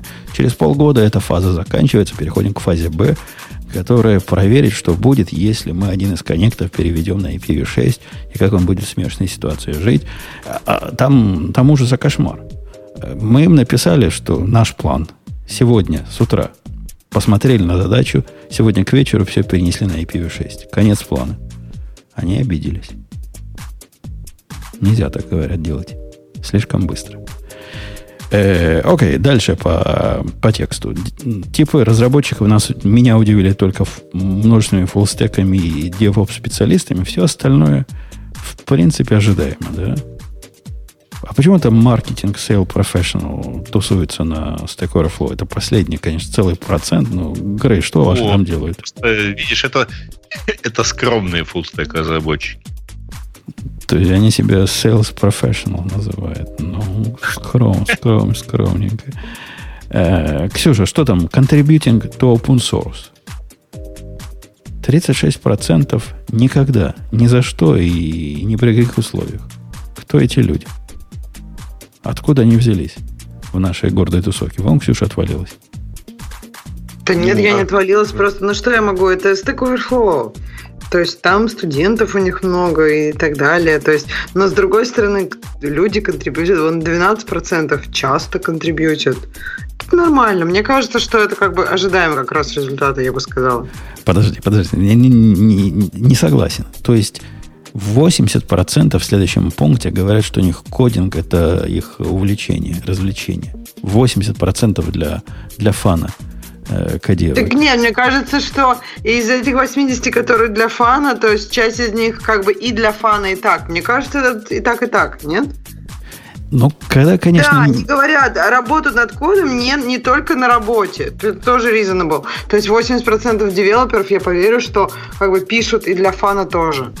И только треть из этого количества, там, не знаю, 36%, э, ну, меньше половины из этого количества себя, вкладывают да, куда-то. Нет, ну, они, они работают не над продуктом, просто вот в чем дело. Они работают не над продуктом, который да. выложить, а чисто сами что-то изучают, например. То есть человек сидит там, не знаю, ну, что-то новую технологию какую-то тыкает. То есть там нет нечего выложить на GitHub. И мне кажется, да, вот contributing to open source это не просто ты свой какой-то pet project, ну, как бы никого не интересующий, вы, выложил себе на GitHub и там. Это, ну вот, как бы это что-то такое, куда, куда остальные тоже контрибьютят, мне кажется. То есть это какие-то проекты с больше, чем один контрибьютором. Не, и, то есть не, вот если мне туда, не, то это open source. Мне не кажется, что это хоть какой-то критерий. Если там ни одного контрибьютора нет, а есть один автор, то это уже open source вполне себе полностью и целиком. Почему а что у них означает? А что у них означает вот это э, переключатель типа United States, например, не взвешенные, да, а потом взвешенные по полу? То есть как они норм, нормализуют как-то что ли, типа по полу или что, что единицы тогда у них? Хороший вопрос. Э, не знаю, я тоже удивилась. Ну, то есть, наверное, как-то, ну, хотя, по идее, как они нормально. То есть, результаты довольно обычно похожие. То есть, никакого, никакой особенной разницы нету. Ну да, то есть они чуть-чуть отличаются там типа на, да. какой-то, на какой-то процент. И, в общем, непонятно. Непонятно. непонятно. Э, по поводу опыта, ну да, тут э, таких, как я, мало оказалось. 50 лет и больше программирования. Но нет, у меня столько еще нет. Но даже таких, как я, всего 3,2%. Я уже хотел посмеяться, 50 лет и больше. Это было бы, это было бы интересно. Бывают и такие. Большинство это от 5 до 9 лет. И, в общем, это понятно, да, как раз. Собственно, собственно понятно. А что так мало? Нет, это имеется в виду те, кто ходит на Stack Overflow, когда ты после 9 лет ты уже перестаешь ходить на Stack Overflow? Ну, возможно, и такая корреляция, а возможно просто, что после 9 лет, э, ну, все джависты, ж, понятно, уровень абстракции повышают с возрастом, и в менеджеры идут. Это не моя шутка. А что такого плохого, если бы это была твоя шутка? Кстати говоря, была только что такая шутка, что если ты 9 лет ходишь на Stack Overflow, тебя увольняют, и ты идешь там в тракторист. А возможно, да. кстати, потому что, в принципе, сама индустрия у нас еще достаточно такая молодая, поэтому... Ну, там... не такая молодая. Ну, не там, такая, там есть 0,2% но... 50 лет и больше. Это, говоришь, молодая индустрия. Так это 0,2%, что да Нет, я согласна. Нет, ну мне, ну хотя, может быть, действительно, как бы индустрия, наверное, где-то был некий бум, да, в какой-то момент. То есть, сколько это было лет назад? То есть, вот он начался, и все таки программисты, программисты, программисты. Когда это было круто еще, да? Да, но сейчас это круто, мне кажется, нет? Ну, сейчас круто, но сейчас, мне кажется, она все равно стала такой же, ну, просто еще ну, специальной, да, мейнстримом. То есть, типа, ну, специальность и специальность. А раньше вот какая-то, как, знаешь, как вот, типа, сказать, не знаю, вот в средние века, что типа, ты пират, там, все такие, вау! Там такие программисты, такие, вау! Я как-то это упустил. А сейчас, типа, а сейчас, типа, там, я капитан контейнеровоза. Пират, это у тебя какая-то твоя была микроклимат. Такого не помню. Я, наоборот, когда говорила программисты, все говорили, ну, это же ужасно, это же скучно, ты же ботан и прочее, прочее прочим. А, по-моему, это был... может быть более простое объяснение. Просто самому Stack Overflow 10 лет в прошлом году исполнил. Э, по-моему, это был бинарный переход. То есть сначала мы были все задротами. После этого мы все задротами остались, конечно. И дикими интровертами. Однако... Почему завидовать? Почему что? Другие. Почему-то этому стали другие завидовать. Не, завидовать никто никому не стал. Это иллюзия. И вот это самопоглаживание программистов. На них так и смотрят, как на задротов. Просто на задротов с такой особой профессией, за которой где-то даже деньги платят, как ни странно. Никакого фундаментального сдвига не произошло. Э, мне кажется, наших слушателей, особенно тех, кто в нестерных майках, девушки больше любить не стали. А мне кажется, ты ошибаешься. Ошибаюсь? Мне кажется, раньше это было фу, муж программист, а сейчас это кол, муж программист. Ну, это в каких кругах-то? Это может среди женщин программистов. Нет, среди женщин-программистов, мне кажется, это всегда было cool. Потому что, как бы, непонятно, зачем еще какой-то другой муж, если можно найти мужа-программиста. А, не знаю, мне кажется, изменилось. Но мне кажется, это зависит очень сильно от, как бы, от общества вокруг. Ну, то есть, вот если говорить там, не знаю, про долину, ну, то есть тут все программисты, но при этом как бы, если кто-то говорит, что он не программист, все так как-то подудивляются. Ну, вот у нас на Медвесте, Ксюша, как 10 лет назад приходил я к зубному врачу новому, и он меня спрашивал, чтобы познакомиться, ты чем занимаешься. И я ага. глупо отвечал, типа, программист. Он говорит, ой, а это что? Я говорю, ну, компьютеры ага. программирую. А от этого удивления в глазах еще больше вставало. Э, я уже сдался. И сейчас то же самое. Я сразу говорю, финансов, Не, ну, подожди, финансовая наверное, индустрия ты, работает. Ты говоришь, что ты, да, финансовая индустрия. Я как раз тебе хотел сказать, всем все понятно. А тут наоборот. Тут если ты говоришь, что ты какой-то там, не знаю, финансовая индустрия, на тебя смотрят криво. А если ты говоришь программист, все таки а, да, да, да, ну как бы ясно, понятно. А как вот объяснить, например, простым людям, что, например, если ты работаешь не в какой-то индустрии, да, вот ты работаешь в софтверной индустрии, то есть ты делаешь инструменты для других программистов, например. Это вообще-то два уровня абстракции, просто ты начинаешь... Ну смотри, Зачем тебе есть... объяснять на каждому? Ты, никто Нет, не поймет, ты что? Нужно, не нужно, но я к тому, что иногда ты не можешь просто отмазаться, знаешь, я там из такой-то индустрии. То есть ты, ну, говорит, ну, я из... А, особ... Не, ну особенно... ты а все сказать IT, информационные технологии. Не, не, это, это, это не для кого-то. Ничего не... Ну я, когда, я когда последний раз вот этот вопрос мне задавали в таком странном обществе, это когда я был на курсе вот своем для получения разрешения на, на оружие. И там вначале все знакомились, рассказывали, чем они занимаются. И хотели сильно, вот этот чувак сильно хотел узнать, чем же я занимаюсь. В результате моего объяснения я старался. Он понял, что я, видимо, делаю нечто похожее на расчет налогов. Почему налоги? Где налоги? Как это связано у него в голове? Ну вот я могу и налоги посчитать, видимо когда 15 Нет, апреля будет. Такого. Не забудь, Близко. главное, до завтра посчитать им потом. Ты а, просто, понимаешь, считаешь налоги на таком мета-левеле. И не, не для людей, а как бы для э, компании не налоги, а... Настоящая программа защищает налоги исключительно на докере. Чем еще можно считать налоги? Э, что там еще у нас есть? Подожди. А, у них два есть по, про опыт. Когда выучили кодировать и сколько лет кодируете профессионально, ну, это какие-то какие мелочи. Как, какое-то лишнее разделение этой категории. А как, может в технологии переползем, там прям такие как, Когда написали первую строку кода, ну, Hello World, да, давно. Э, в технологии давай, давай, давай, давай, давай. А подожди, про образование меня интересует. Про образование. Мне, да, я еще хотела сказать, что прям кошмар и ужас. В России всего 6% девочек ходят на Stack Overflow. Мне просто хочется сказать, чтобы как бы это, надо, чтобы ходили больше. Всем будет от этого волосы, от этого будут шелковистые. А зато в наш подкаст в определенной возрастной категории девочек ходит больше, чем мальчиков если верить Spotify. Во всяком случае, Spotify. Может, они ошибаются. В смысле, там типа трое, две девочки, один мальчик. Нет, там, там есть какая-то категория, по-моему, там от 18 до 22, что-то вот такое, какая-то такая специальная. И в ней вообще провал мальчиков. Вообще мальчиков нет. И все девочки. А все там, ну не, сколько ну, на Spotify? Они 200. Тоже говорят, все 200. У девочек про- проблемы с ретеншеном, что типа в как- каких-то категориях там девочек, ну вот студенты, девочков и мальчиков одинаково. А потом ну, девочки никогда не доходят до синьор э, позиции, то есть они просто пропадают из этих чартов. Исчезают. Исчезают. Замуж выходят, должно быть. Или их запирают в тереме. Про образование мне... На кухне, на кухне запирают, да? Мне, меня удивило, что так много действительно образованных. В принципе, смотри, образование все еще, видимо, ценится. Чуть ли не половина с, э, с институтским образованием. Ну, то есть не, не больше, чем половина, если мастеров и не мастеров ну, BSC, BSC практически в любой вакансии написано в требованиях, поэтому, мне кажется... Ну, как бы вообще же образование не мешает совершенно в нашей профессии, я бы так сказала. Очень мягко. Да, но вот на фоне вот этого хайпа, что каждый может сделать себя сам, и любая домохозяйка может писать на JavaScript, и при том, что JavaScript, JavaScript программистов действительно большинство, мне казалось, что ну, не все они сильно образованы.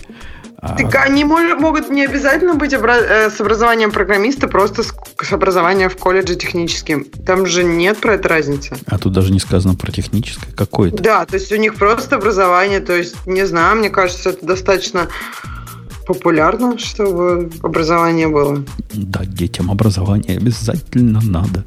Детям, детям. себе. Всем, всем, дадим всем детям по образованию. Э, давайте к технологиям, да? Демографии понятно, что там белые в основном, ну что там, что там белых и так много везде, где программируют, поэтому их и там много. Э, что про технологии, Леш, тебе понравилось? Самые популярные, ну, если убрать JavaScript, CSS и SQL из верхних строчек, то Python выше Java на 0,6%, но тем не менее, это я считаю такой знаковый все-таки момент. Хотя я не уверен, да что он раньше был ниже. А почему? Почему ну, он это знаковый момент? Ну, просто я как-то привык, ну, я, наверное, больше по Тиобе, конечно, сужу и прочим, что Java это такой вообще динозавр, который сидит там наверху. Это, как помните, была фотка такая, там, где вот эти маленькие коровы, одна огромная. Вот одна огромная, они написано Java, и она так смотрит вокруг города. Вот, а тут Python ее потеснил и подвинул. Mm-hmm. Вот. Да, да. Это, это что-то, мне кажется, Леш, твое персональное, особенно про корову. Не, не, это же была известная картинка. И Java действительно же там был, в, про всех рейтингах ходит как самый используемый, самый популярный язык программирования, а тут прям и поддых питон.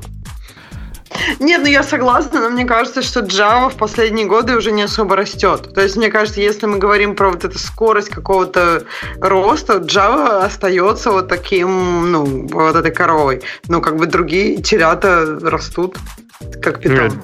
Java, Java, кстати, тоже сейчас зашевелилась. И, в принципе, этот, э, все местные там надзиратели, все, всем колхозами столкнулись у гора, и она, в принципе, сейчас под угор нормально так разогналась, поэтому она тоже сейчас начинает немножко так расти, за телятами гнаться. Поэтому а она, она в списке технологий борется за, за свое место. Вот в этом графике, что я смотрю с башем, то есть сразу под Java Bash идет под списком э, наиболее популярных э, программирования скриптовой и markup language То есть Python, Java, Bash. Вот такая замечательная тройка ну, в середине. Bash, Bash. А притом, что Bash, Shell и PowerShell соединены в одно. Это, мне кажется, как-то даже цинично немножко. Что там, наверное, из 36.6 36.5 это Bash и Shell, и .6% это PowerShell. Но, тем не менее, тут города там на шестом э, это, это же Stack Overflow. Они, они сами, небось, на PowerShell пишут. Они там винузятники все. Ну вот и решили как-то смягчить. Смягчить, чтобы PowerShell свой любимый. Списочек, э, в общем, понятный, да? JavaScript на первом месте, HTML, CSS. Язык программирования HTML на втором месте, SQL на третьем. Все это с большими отрывами. А потом Python, Java и Shell, и C-Sharp. И да, да, да, да, Go, Go опять до 10% не дотянуло. Где-то вместе с Ruby телепается. Ну, ну окей, ну окей, ну ладно. Хотя делает вашего Котлина, Леха, как стоячего. Несмотря на то, что Котлин у вас прямо везде, везде Котлин, сплошной Google ну, с Котлином и толкает его, а все равно не может так вытолкнуть, как Go. Уже 6,5%. Подожди, он там только еще обороты набирает. Э, возможно. В списке веб-фреймворков э, лидер. Лидер всего вовсе не React, которым вы все ожидали, и даже не Angular, а jQuery. И Сам. даже не Spring, да, который каким-то образом затесался. Spring, может, Spring, Spring Vue они знали, там же есть слово Vue, значит Vue фреймворк. Есть, да. Spring Vue.js ничего не вызывает подозрений. Да, да, Spring, jQuery делает всех, поэтому, когда вы пишете там в комментариях пиару, что только козлы пишут на jQuery, это, это у меня был, был такой комит, я даже не знал, что я туда jQuery подключил. А мне объяснили, что нет, так только дебилы делают. А оказывается, не один я такой дебил. Вот он, 50% нас. Мне кажется, это все вот эти full-stack разработчики. Ты в хорошей компании. Зря. Я взял какой-то пример со Stack Overflow, там, как сделать то-то. Оказывается, вот, это, вот этот синтаксис какой-то особой точкой, это вот часть jQuery. Кто ж мог догадаться? Кто ж такое мог знать? В базах данных MySQL сильно все еще впереди, несмотря на то, что со стороны кажется, что все на Postgres уже просто все буквально уже все уже забили. Нифига подобного. Там разница прямо, ого, 54 против 34 процентов. Удивительно, что на третьем месте Microsoft SQL Server. Опять как бы теоретически SQL.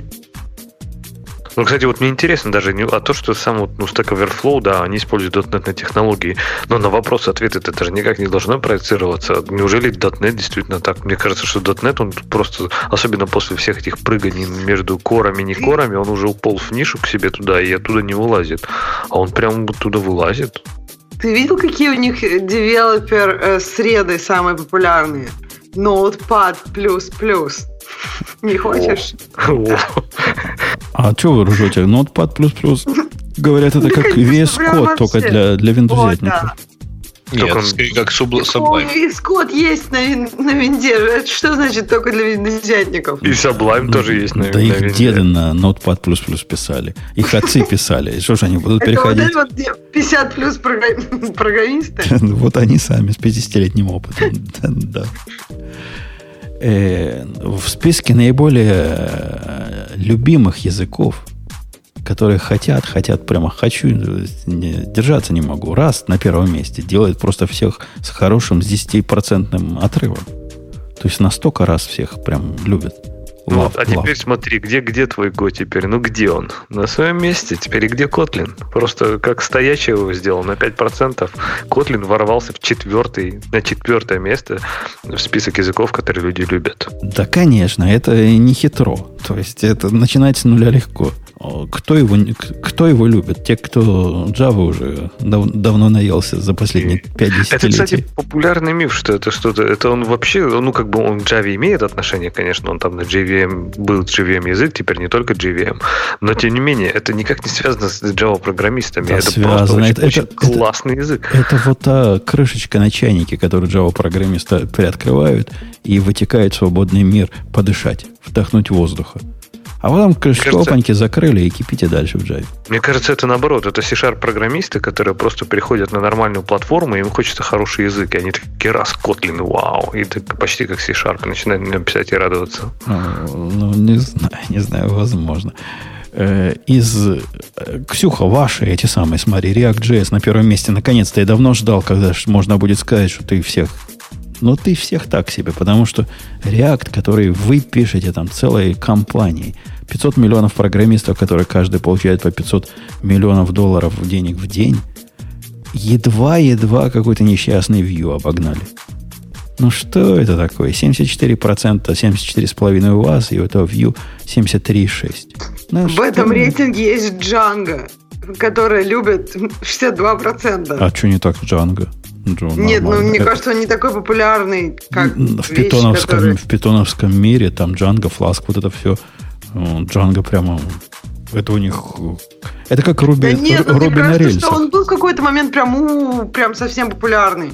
Мне кажется, сейчас просто, не знаю, не, не так это... Ну, не знаю, мне кажется, сейчас питон, э, вот это вот такое восхождение питона, оно связано не чисто с бэкэндом. Ну, не чисто с тем, что питон на бэкэнде, а те, с тем, что питон часто используется вот все, во всем, что связано с AI. Э, список Хорошо. Э, любимых баз данных интересный, да? В первом особо обожают Redis. Это интересно. Отличная база данных вообще, да? Прям Тут классная прям бывает. бывает. Поставлю Redis, туда очень положишь в Redis, и там прям так хорошо становится. Пока не выключишь, будет, будет все хранить. Будет прекрасно, да. Э, странный список Firebase там на высоких, Elastic на высоких. Как-то у них базы данных э, такое широкое трактование. То есть то, куда что-то а можно даже, положить. А как они тут замеряют? То есть как, как вопрос был сформулирован? Я просто не прошел этот сервер, я как-то совсем это пропустил. То есть вопрос, типа, какую базу данных вы любите? Я отвечу, да, да никакую, в общем-то, мне все равно, никакую из них не люблю. То есть, ну, есть там... Может, там топ... выбрать надо из галочек, но я тогда не понимаю, почему там Redis, потому что, ну, я не знаю, если бы это кто-то адекватный составлял этот запрос, то, как бы, Redis это все равно не база данных. И просто вообще, как, что значит, что значит любите? Типа используете или, или используете и, и вам нравится? Может быть, вот Не, не, мне кажется, вот это вот это про то, что нравится. Это, по-моему, то, что нравится, и то, что бы ты хотел заюзать. Потому что, по-моему, Rust вот все хотят, но как бы и всем типа на словах нравится. А никто его так глубоко не юзал. В списке платформ э, тут тоже странная смесь бульдога с носорогом. Тут Slack, например, с Linux и докером. Э, ну, типа, окей. И Android еще в этом же ассортименте. Это такая... И Raspberry Pi, Raspberry Pi, куда же без него. Интересная категория. Э, куда можно все, что не знал, куда раньше положить. Сложить в кучку. Вот и WordPress тоже. Да. которые раньше не упоминались, да? Да. А, по поводу, да, Леша правильно сказал, что Visual Studio Code действительно просто сделал всех, хотя то, что на втором месте просто Visual Studio – Говорит, э, что C-шарповских, смотри, много. Кто там еще да, пишет ну, сейчас на Visual Ну, типа дальше. Ты же как же ты не, не упоминаешь это? Кстати, Visual Studio код на Swift только можно писать, а для мобильных девелоперов Visual Studio как бы я погуглила Visual Studio, Visual Studio Code для мобильных девелоперов, и мне сказали, что только просто Visual Studio. То есть в коде там нечего делать с мобильным. а тем не менее интересно, смотри, для мобильных разработчиков Visual Studio Code на втором месте и обходит Xcode там чуть не в два раза. Это ну, где? Есть, дальше у них? Если ты вкладочку ну, значит, они на Сумарине вот этом, вот этом пишут, Богомерзком. Все как так, понятно. Так VS Code это тоже другое, не умеет Замарин. Замарин это этот, который да. большой код. Так что что они там делают? Мне кажется, они просто, скорее всего, опять же, это была галочка, что у вас есть основная IDE, и вот как вспомогательно, что, ну, что да, вы еще используете. Да. И, скорее всего, все отмечали, например, Xcode и VS Code, там Android ну, да, Studio да. и VS Code, или да, какой-то да. Visual Studio и VS Code. Вот так это, может быть, еще объясняет хоть да, как-то да, VS Code. Половина гавриков на винде сидит, а остальная половина распределена практически равномерно. Даже не таким уж тонким слоем, по 25% у Mac и у Linux. То есть настоящее вот этот primary operating system Linux у кого-то сейчас – что-то мне... Windows у кого-то Я думал, ты про Windows удивишься, да. Я, я тоже думал про Windows. 47% Windows. Не, ну это ладно, это люди измученные, понятно. Ну, у них, может, и выбора нет. Тут заставили на Но на Linux это никто тебя не заставит работать. Ну, где такие компании, которые говорят, вот расстреляем, если не будешь линуксовый лаптоп использовать. Эти люди добровольно мазохисты. Да, сами, сами выбирают. Ну, ладно, добровольные мазохисты там 0,1%. BSD, да, есть, есть и такие. Контейнеры не используют 46% этих э, ретроградов. Это, мы тут уже за контейнеры тупим сколько уже лет? Лет пять, наверное. Подожди, ну кого они спрашивали? Опять же, может, они спрашивали каких-нибудь, я не знаю, фронтенщиков. Один, один из программистов. Не такие CSS-контейнеры, конечно, говорит, используем CSS-контейнер. Да, какие шрифты там у меня, все прописано в этих CSS-контейнерах.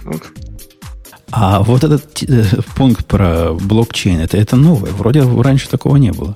Я не помню такого вопроса раньше. Не, не, это новое, да, но это какие-то очень странные, мне кажется, вопросы. Там у них есть еще пункт, по-моему, который тоже новый, про то, что верите ли вы, что наши дети будут жить лучше. При коммунизме, ясное дело, будут жить. Вот, кстати, интересно, а кто-нибудь из нас заполнял из вас вот эту анкету вообще? Мне... В этом году или вообще в принципе? Потому что я каждый раз читаю результаты, но ни разу не помню, чтобы я получал приглашение пройти этот вопросник. Мне, мне пришел вопросник, кстати, в этот раз. Я, я его не заполнил, правда, но пришло что-то про это. Мол, заходите, дорогой Умпутун, поставьте пил, птичек. Птичек. Э, блокчейн 80% понятно. Не нужен никому. По-моему, это даже слишком Э, щедро для блокчейна. Всего 80% там никому не нужно. Ну, ладно. Э, э, в самых... Где Грей? Я не понимаю. Он же обычно за блокчейн топит. А что за него топить на самом деле? Все уже. Там 1,3% уже свои криптокарренции реализуют разработчиков. А это 90 тысяч человек. А это 1% от 90 тысяч человек. То есть уже сколько криптовалют они там наклепали. Да это заметно.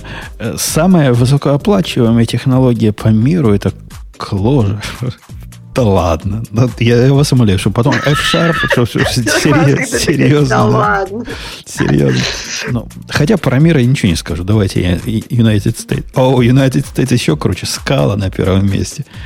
Не, не, не. Это вот эти люди, которые считают, что они профессионально пишут на скале и на кложере, видимо, у них уже другие психические отклонения, которые объясняют то, что им кажется, что им много платят.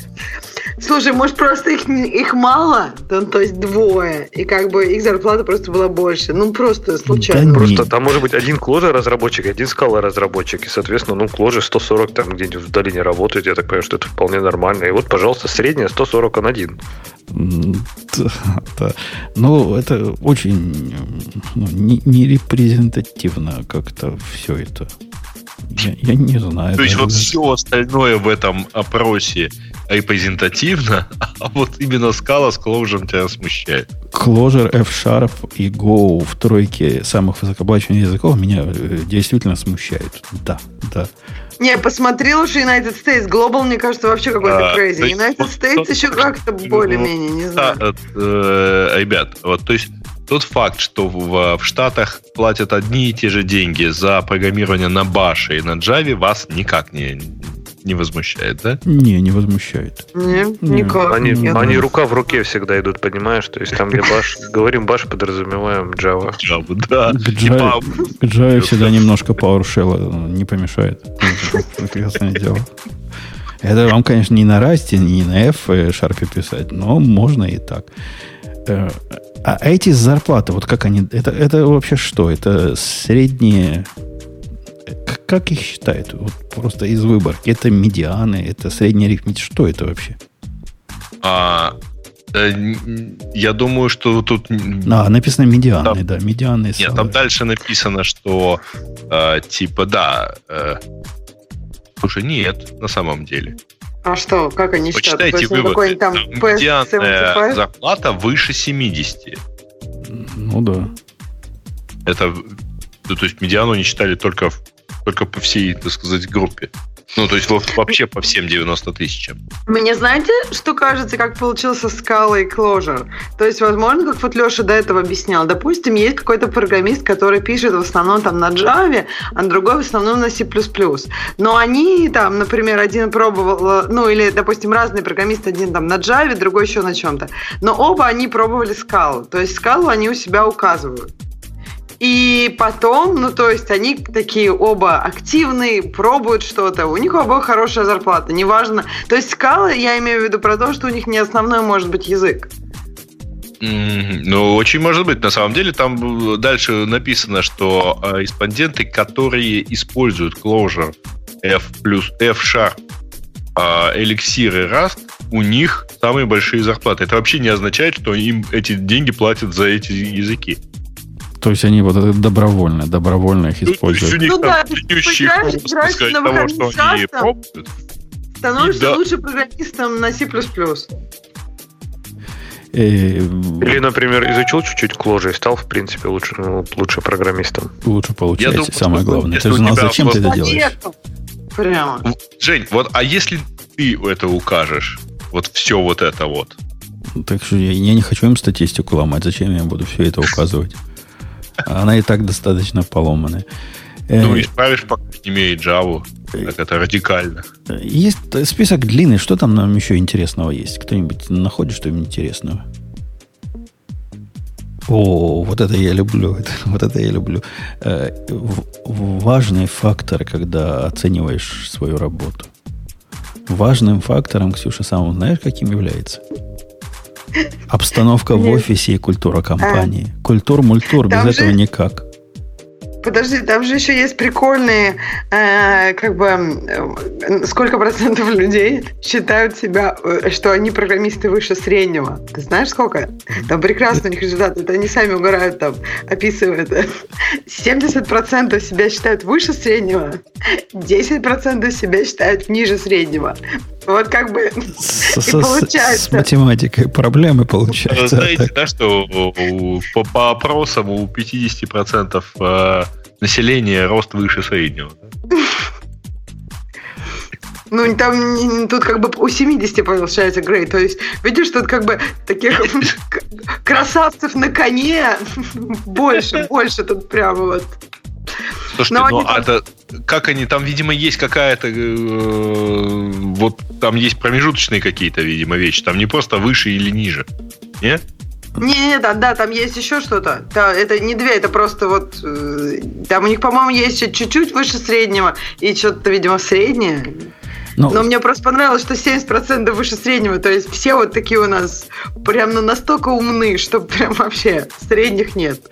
Э, по, по миру большинство людей нормальных, ну, я имею в виду большинство мужчин, программистов нормально оценивают, что главное им в работе language, фреймворки и прочие технологии, с которыми они работают. С женщинами, ясно, не так. Им действительно культуру-мультуру нужен и, и flexible time. А вот в Америке тут у всех уже похоже женское сознание. Тут чуть ли не, не у всех так, чтобы офис Я был наоборот думал, с печеньками. что скажешь, что в Америке у всех типа мужское сознание. Не-не, офис с печеньками, флекс тайм и флекс schedule должен быть. И возможность для профессионального роста. Как, как же без этого? Где-то на четвертом месте, везде на четвертом месте возможность работать удаленно. И как ты часто работаешь удаленно? Вот хороший вопрос. Оказывается, никогда не работает практически 43%. Тебя расстроят, расстроят эти результаты, да? Ты, по-моему, не любишь такое. Ну, мне это видится странным. Хотя процесс, если сравнить с предыдущим годом, наверняка эти 43% стали меньше, чем, чем было раньше. Процесс идет в нужную, э, в нужную сторону. Да, они там про это пишут. Они иногда пишут, куда идет процесс. Да, да, да, да, да. Ну, что там хорошего-то? Код-ревью. Про код-ревью есть вопрос. А делаете ли вы код-ревью как часть своей работы? Да, говорят 7%, потому что меня заставили. И да, говорят 60, почти 70%, потому что я это люблю. 23% не делают. 70% любят код-ревью. Ну, окей. Э, может, это те же самые еще фуллстеки? Черт его знает. Нет, это фуллстеки и еще кто-то. Это отличный шанс, знаешь, ни, ничего самому не делать, не писать, а просто покритиковать чью-то работу. Это ж народ прется. А, вы думаете, что типа они дум, дел, любят делать код-ревью или любят, когда им делают код-ревью? Кто ж любит, когда тебя э, на конюшне э, этими самыми батагами? Никто. Ну, они сами любят кого-то на конюшне. узнать нет, возможность как получить какой-то фидбэк, что-то интересное могут сказать, ну, важное. Это, это редко, редко так. Я, наоборот, очень люблю делать код-ревью, ну, потому что это нужно прям включиться мозг э, как компайлер и все такое, плюс такой архитектурный компайлер. Ну, то есть это, на, на мой взгляд, очень такая как бы требующая высокой концентрации Нет, работы. Мне кажется, только извращенцы любят код-ревью. Это очень, очень жесткое переключение, и это действительно очень тяжело. То есть ты, по сути, в, чей-то, в, чье, в чье-то сознание должен влезть, полностью переключиться, используя инструменты, которые не предназначены для работы с кодом, вроде браузера, который отображает, да, говорил, даже как... ссылки не показывает. Ты должен будет понять там какой-то кусок кода через красненькие, зелененькие дифы, да и полная ерунда. Это, это самое... я перешел, Леша, полностью на VS Code, когда я делаю код-ревью. Вот везде, и где могу, везде VS Code с гитхабовским, как гитхабов и код-ревью, конечно. И это дадено нам свыше. Если ты этого не пробовал, то все бросай. Я программирую на ID, а когда мне приходит пиар какой-то, я переключаюсь и вот там это делаю. Потому что... Там хорошо, да, прям? Потому Слушай, что там это можно делать. Там ты видишь код, там ты видишь, как этот код добавился, видишь его целиком. Ты, это э, ну, система, где можно навигацию на то, кто это вызвал посмотреть историю других изменений. Ну, это вообще просто... Не, это слишком, Париж, слишком Париж какой-то, да. Полегче, полегче. Я все-таки, все-таки слишком круто. Я лучше в браузере пока. Не, ну серьезно, конечно, я проверю обязательно. Но интересная статистика, вот я обратил внимание, как много часов люди тратят в неделю ревьювинг код, да, ну и там типа самое популярное меньше, чем час, там 2-3. Но если, наверное, в принципе все просуммировать, люди тратят чудовищное количество времени на ревью кода. И потом Меньше, говорят, чем час за неделю они тратят. Ну, вообще это довольно маленькое да. количество ну, времени. Да, ну, это какое-то нереально маленькое. Ну, Но то есть, я не знаю. Все-таки не так много, правильно? В среднем там вот 33% это от 2 до 3, от 4 до 5, там от 6 до 7. Ну, в принципе, там так, ну, наверное, ожидаемо. Но мне интересно, насколько люди говорят, что вот, не знаю, эффективность какого-нибудь парного программирования не видят. А вот чтобы один человек сидел 8 часов, читал код другого, это, конечно, нормально. Не разговаривать с ним. один человек? Ты же как бы, ну, вы ревьюете код друг друга или как-то еще. Ну, то есть я не понимаю, почему ты там про одного человека. Не, ну я к тому, что человек тратит там в неделю, например, один рабочий день, чтобы читать чей-то чужой код. Не, ну один рабочий день это, это много. Это, вот это много. Ну, то есть ты такой разброс от часа до восьми. Мне кажется, не знаю, Слушайте, сказать, смотри, может там... быть, 64. Да, ну, то есть вот 4 за неделю. То есть меньше получается. Это рабочий день. Да. Ну, то есть меньше часа в день, мне кажется, если бы мы парно программировали, мы бы столько не, не достигли. И тем более это весь код. То есть я ревью же не код одного человека, а парно программировать можно с одним человеком только. Тут, тут... Не знаю, мне кажется, на парное программирование будет больше уходить времени, чем на ревью кода. Но я не спорю, что оно может быть эффективнее в каких-то конкретных местах. Особенно, как мы говорили, когда ты там трансферишь experience кому-то новенькому и так далее. Но это, короче, плюсы и минусы трейдов, как у всего. И я согласна, что это может быть interchangeable в некоторых моментах. Не, я к тому, что просто я хотел бы обратить внимание, насколько много все-таки времени уходит на ревью.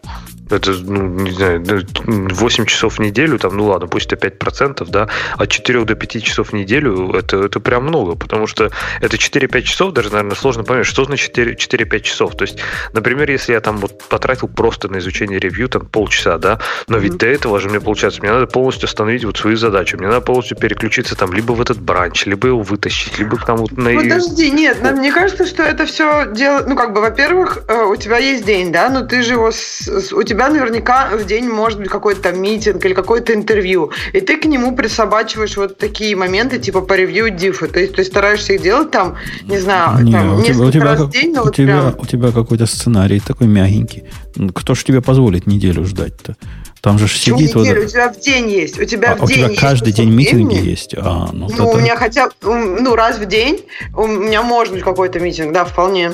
То есть ты и после бы... митинга все равно время пропало зря. Да, я говорю, что до или после митинга ты туда стыкуешь вот такие вещи, которые тебе нужны. Но все равно раз в день бывают какие-то типа э, вещи, которые нужно сделать, там, коммуникация и так далее. И ты просто туда это пристыковываешь. А как бы, ну, соответственно, у тебя остается большой кусок времени, там, не знаю, 2-3 часа на работу, которая требует там полной отдачи. А остальное время уже как бы ну, в общем, я не считаю, что ревью нужно делать. Вот как только кто-то сделал ревью, вот не успел на кнопку нажать, ты сразу доринулся, за, за, закончил все свои задачи. И типа, это, это обычно, это не требует... Бывает ситуация, когда кто-то тебя просит, это очень важно. Но в основном это может ждать там час или два. Час и два. Везет тебе. И я вот за ревьюерами на этих э, open source проектами хожу с протянутой рукой, говорю, ну вот уже, уже есть, уже вот починочка, ну придите, посмотрите, как, как чувак написал. Я же ничего в ваших JavaScript не, не, не смогу понять. Слушай, ну это, мне кажется, другая ситуация. Open source проектами люди выделяют на open source проекты, допустим, час-два в день, да? И то есть я могу поверить, как там несколько дней ты эти два часа тратишь на сфокусированную работу, а, допустим, раз в неделю выделяешь время на ревью всех дифов, правильно? Вполне может быть, просто это разное. У тебя же на работу все-таки большой чанк времени, а на open source, наверное, не очень большой, я не знаю. Ну, да. Поэтому я, я, их, я их не дергаю, если они две недели Э, ну, не, ну, это уже, да, начинают. две недели, наверное, получилось. Да. А, окей, есть еще что хорошего здесь? Есть 4,5% людей, которые говорят, что они не пишут юнит-тесты на проекте, и они рады, что они их не пишут. Ну да. Ты хочешь пожать их руку каждому? А потом, а потом в турку увезут. Вот, конечно, пока-то они рады. Да, у нас тоже такой один был. Ну, вдруг, конечно, потом забрали. Конечно, конечно. Это временное, временное явление. Ну что, пойдемте. Длинная тема. Ты, Ксюша, говорил, мало тем, не хватит. Смотри. Много, много, много, много, много длинных тем, если на эту смотреть. Тут была интересная, про взлом мы это для Бобука оставим. Что-то я интересное такое видал. Видал. Что ж такое я видал? Ксюша, что интересное видал, скажи. Я не знаю, там есть группа тем про то, какой няшный Google, давайте его погладим, почешем за ушком, потому что он не как грязный Amazon.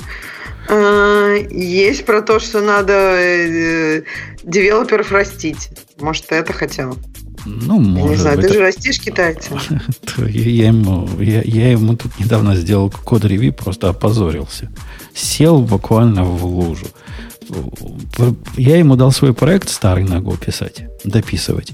И под соусом надо фронтендик к нему. Значит, современный, модный, молодежный, а не такой, который мета-рефреш раз в 5 секунд делает. Ну, который я писал. Такой кондовый, крутой. Все с темплейтом генерируется, не строки JavaScript, а все как надо. Все как принято у нас backend full stack разработчиков. Он пришел, говорит, о, говорит, у тебя тут API не хватает такого, я хочу вот тут красиво так сделать, сейчас API напишу. Ну, пиши, пиши, сказал я писал он его, писал в виде такого образовательного эксперимента. Коммитит пиар, говорит, посмотри. Я посмотрел на пиар, у меня глаза вытекли. Там в этом пиаре это, все это один комит. То есть все, все, что он делал там два месяца, это один комит. Разобраться, что он там сделал, абсолютно невозможно. Там смеси, он вендоринги всякие поменял, там свои какие-то его штуки, вообще ничего не понять. Но я ему написал, что, ну, чувак, ну, ты, пер, пер, лучше всего, конечно, комиты по пиарить по таскам, по задачам, и как-то описать, чего ты делаешь, потому что что ты от меня хочешь теперь. А мой второй наезд был справедливый, правда. Он туда опять свой .aws директорий добавил, .vs Code директорий добавил. Ну, есть у него такое. Как-то он, видимо, всегда делает э, git at минус a, или как там это делает, или git commit минус a и добавляет всякое ненужное. Но вот с тестами я сел уже, говорю, чувак, говорю, во всем коде, что ты написал, ты не добавил ровно ни одного теста. Как такое может быть? Такого не может быть, сказал я ему, потому что, ну как? Догадайся, что он мне в ответ выдал. Я даже не могу представить. Он, у него говорит, папочка как-то странно называется. У него и так все работает. Нет, он сказал, он он говорит, я тебе, ты знаешь, как я тебя уважаю, как я тебя люблю, но я же учусь лучше. Я посмотрел, что этого проекта ни одного теста не было, и решил, что не нужны. Не, молодец. Ну, молодец. вот ты его и научил не писать. Ну, грамотно, грамотно, да, сказал. Нет, ну я, конечно, офигеваю. Как вот за два месяца ты как бы вообще не чекнул с ним, что он делает? То есть он мог бы приходить, смотреть порно азиатских девушек и уходить? И как, не, не, это, это, не, это не проект был. Это, это был не проект а. для него вообще, а такая активность, типа, почти как open source. То есть в свободное время он потихонечку писал это Никому не важно было, напишет он в конце концов или нет. Ну, рефреш в 5 секунд прекрасно работал последние 15 лет. Ничего такого. Правильно? Ну, ну, что тут такого? Ничего страшного. Перерисовали страничку и хорошо. Ну да, там таблицами все наверстано, как умел, так и наверстал. Ну, информация та же осталась. Не, я, я выкрутился из этой ситуации. Говорю, да, говорю, ты прав. тестами этот проект не богат. Но если ты какую-то функциональность меняешь, первым делом ты старую функциональность обкладываешь тестами, чтобы быть уверен, что ты не поломаешь то, что за тебя, до тебя сделали великие умы. В общем, убедил. Он теперь пишет тесты ко всему, что он поменял. Не, ну вообще красиво ты выкрутился тоже. Но мне кажется, можно было сразу, да, написать, что типа, вот давай ты напишешь тестики или книжку ему про рефакторинг дать.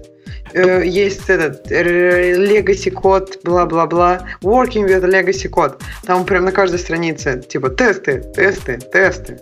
Да и этот проект, он вообще сложной судьбой. Он начал жизнь свою как кусок скрипта на баше сложный. Потом он настолько стал сложный на баше, что он перешел в питон. Потом он из питона перешел в Go в виде эксперимента. А нельзя ли для чего-нибудь Go использовать? который я сделал в свое время. Ну, согласитесь, в каком месте там тесты могли бы самозародиться? Вот они и не самозародились. Теперь с китайцам зародятся. Так что хоть какая-то польза. Э, ну так что, девелоперов надо растить, холить или леять, говорит Ксюша нам в следующей статье. Я вот, кстати, не уверена. На мой взгляд, это такая очень-очень спорная статья. Ну, то есть я не уверена, Там что противопоставление я... другое, что их надо вырастить, а не нанимать. Бабу Ягу надо растить в своем коллективе. А, а я вам рассказывал вот эта война, которая у меня идет по, по, по поводу этой дикой идеи. У нас пришла, пришла дикая идея, а давайте взрастим эм, кадр. Взрастим кадр. Как взрастим кадр, спросил я. А мы станем у университета с протянутой рукой, у нас там блат есть у, у учителей, они нам посоветуют каких-то правильных выпускников, мы их возьмем и начнем, значит, воспитывать из них программистов. Прикиньте, какая дикость. Я на что я сказал, что это одна из худших идей, что со всем моим уважением, это одна из худших идей, которую я слышал за последние 10 лет. В компании, где пять с половиной человек, и из них два программиста, которые умеют программировать, кто будут эти люди, которые будут вот этих учить?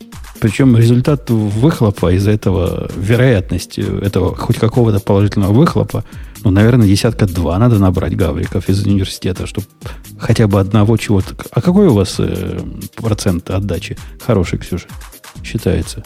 Я думаю, 10% это за счастье, да, если ты каждый десятый смог в результате практики чему-то научиться. А что ты имеешь в виду? Ну, в смысле, вот... Ну, э, ну вот берете интерна, есть интернов. программы, да, да, да, берете интернов. Угу. Какое количество интернов угу. превращается в что-то полезное для вас в результате? Там просто таких крутых интернов берут, что там, по-моему, очень хороший процент отдачи. Ну, то есть там просто берется топ всякие университи, и, ну, интерны, с которыми я работала, и все, ну, как бы знакомые, они прям, ну, очень дельные. То есть, а, прям а как, нет как оценить их дельность? По оценкам в университете или по тому, какой университет хороший был? А, ну, как бы там не только оценки, там собеседование. То есть их оценка плюс реальное собеседование. Ну, То есть, если с, ними же, реально... с ними же разговаривать нечего. Ну, ты давно э, разговаривал с выпускником. Нечего, кодят они. Они кодят просто. Они кодят задачку. И если человек может закодить некую задачку за достаточно короткое время, обычно он, в принципе, ну, как бы, а плюс, он обычно достаточно дельный в плане того, что он может что-то сделать, а плюс универы достаточно прикольные, обычно э, как бы влияют на то, что люди очень инициативны. То есть они реально хотят чего-то, и они могут, потому что это проверено было. И, в принципе, там очень хороший выхлоп. Хороший в плане того, что они в силах закончить какой-то проект, то есть сделать его от начала и до конца. Понятно, что разные бывают, и... но все равно достаточно дельные все. Ну, как-то вам везет. Я, я очень пессимистично смотрю на эти перспективы. Это как бы это не везение, это просто огромная работа до этого. То есть там просто вот этот весь pipeline людей, которые туда попадают, это прям, ну, большая работа. То есть туда не, ну, я Нельзя понимаю, просто стать под университетом с протянутой рукой, пойдите ко мне поучиться. Ну, Нет, типа ну, того, да. Готовы ли те, кто у тебя это предлагают, 50 человек взять, чтобы на выходе одного нанять? Не, а у них, у них мечта. Они выберут каким-то волшебным образом того самого, из которого потом лебедь получится белый. И вот такие, на самом деле, есть немножко похожие программы на такое, и такие программы вообще не летят.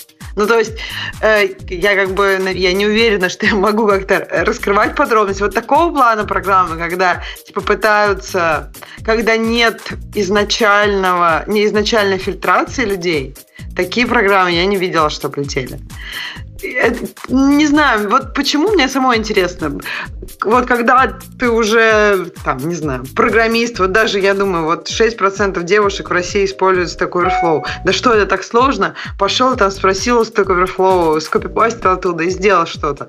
Но, видимо, видимо, не так просто, как, как нам тут сидящим давно Да, кажется. конечно, сложно. У меня сейчас есть учи, ученица, которую я во все учу, и э, рассказать человеку, который не живет в нашем мире хотя бы лет пять последних, вот все наши тонкости, у нас такое дикое количество тонкостей, на каждом шагу эти тонкости начинаются.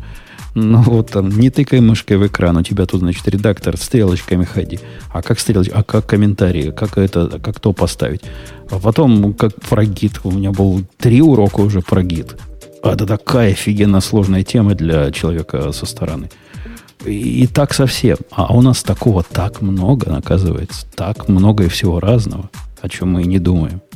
Научи, научились и вот ты сейчас только ходить. учишь механики, понимаешь? То есть ты сейчас учишь абсолютно механики. А если говорить еще про концепты, которые по-хорошему человек тоже должен осознать, например, вообще зачем этот гид нафиг нужен? Не, то есть это, вот это, концепт... я даже, это даже не пытаюсь. Я пытаюсь концепт я учить говорю, на программирование, а вот весь тулинг я на согласна, уровне поверить. Я сказала, то есть механика, механика. То есть ты сейчас человека проводишь сквозь механику и делаешь так, чтобы у него хотя бы механика запомнилась, он как-то вот освоился в этом. Но я имею в виду, что это ты э, это не за, на этом все не заканчивается. Если ты хочешь вырастить программиста, который сможет, ну, я не знаю, действительно автономно действовать, и решения, которые этот человек будет принимать, они будут, ну, хоть сколько-нибудь такие sustainable, тебе нужно еще и концепты эти как-то все вложить.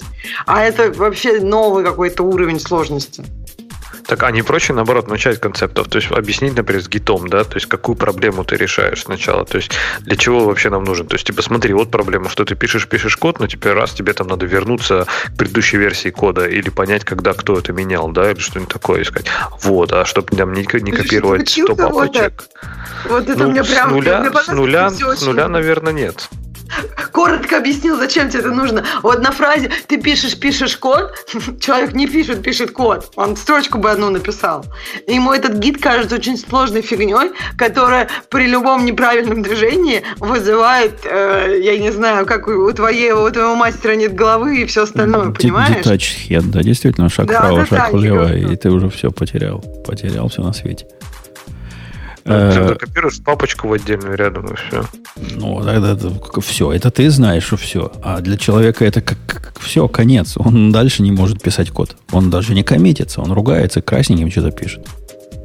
Не, с концепциями тоже не так все просто. Когда о сложных технических инструментах объясняешь вот такую концепцию высокого уровня, это кажущееся понимание – ну, невозможно где-то объяснить на уровне. Ну, это для того, чтобы файлы руками в папочке не раскладывать. Ну, да, можно и так сказать, но особого понимания, как оно там на самом деле работает, это же тебе не добавит. И Просто... никак не объяснить detached head ситуацию. Мне кажется, ситуация такая, пока тебе это вот не, пока тебе этот концепт не нужен, пока, например, тебе не хочется вызвать функции изнутри функции, тебе как бы рекурсию, но тебе можно ее объяснять, но ты можешь вот прям вообще быстро забыть.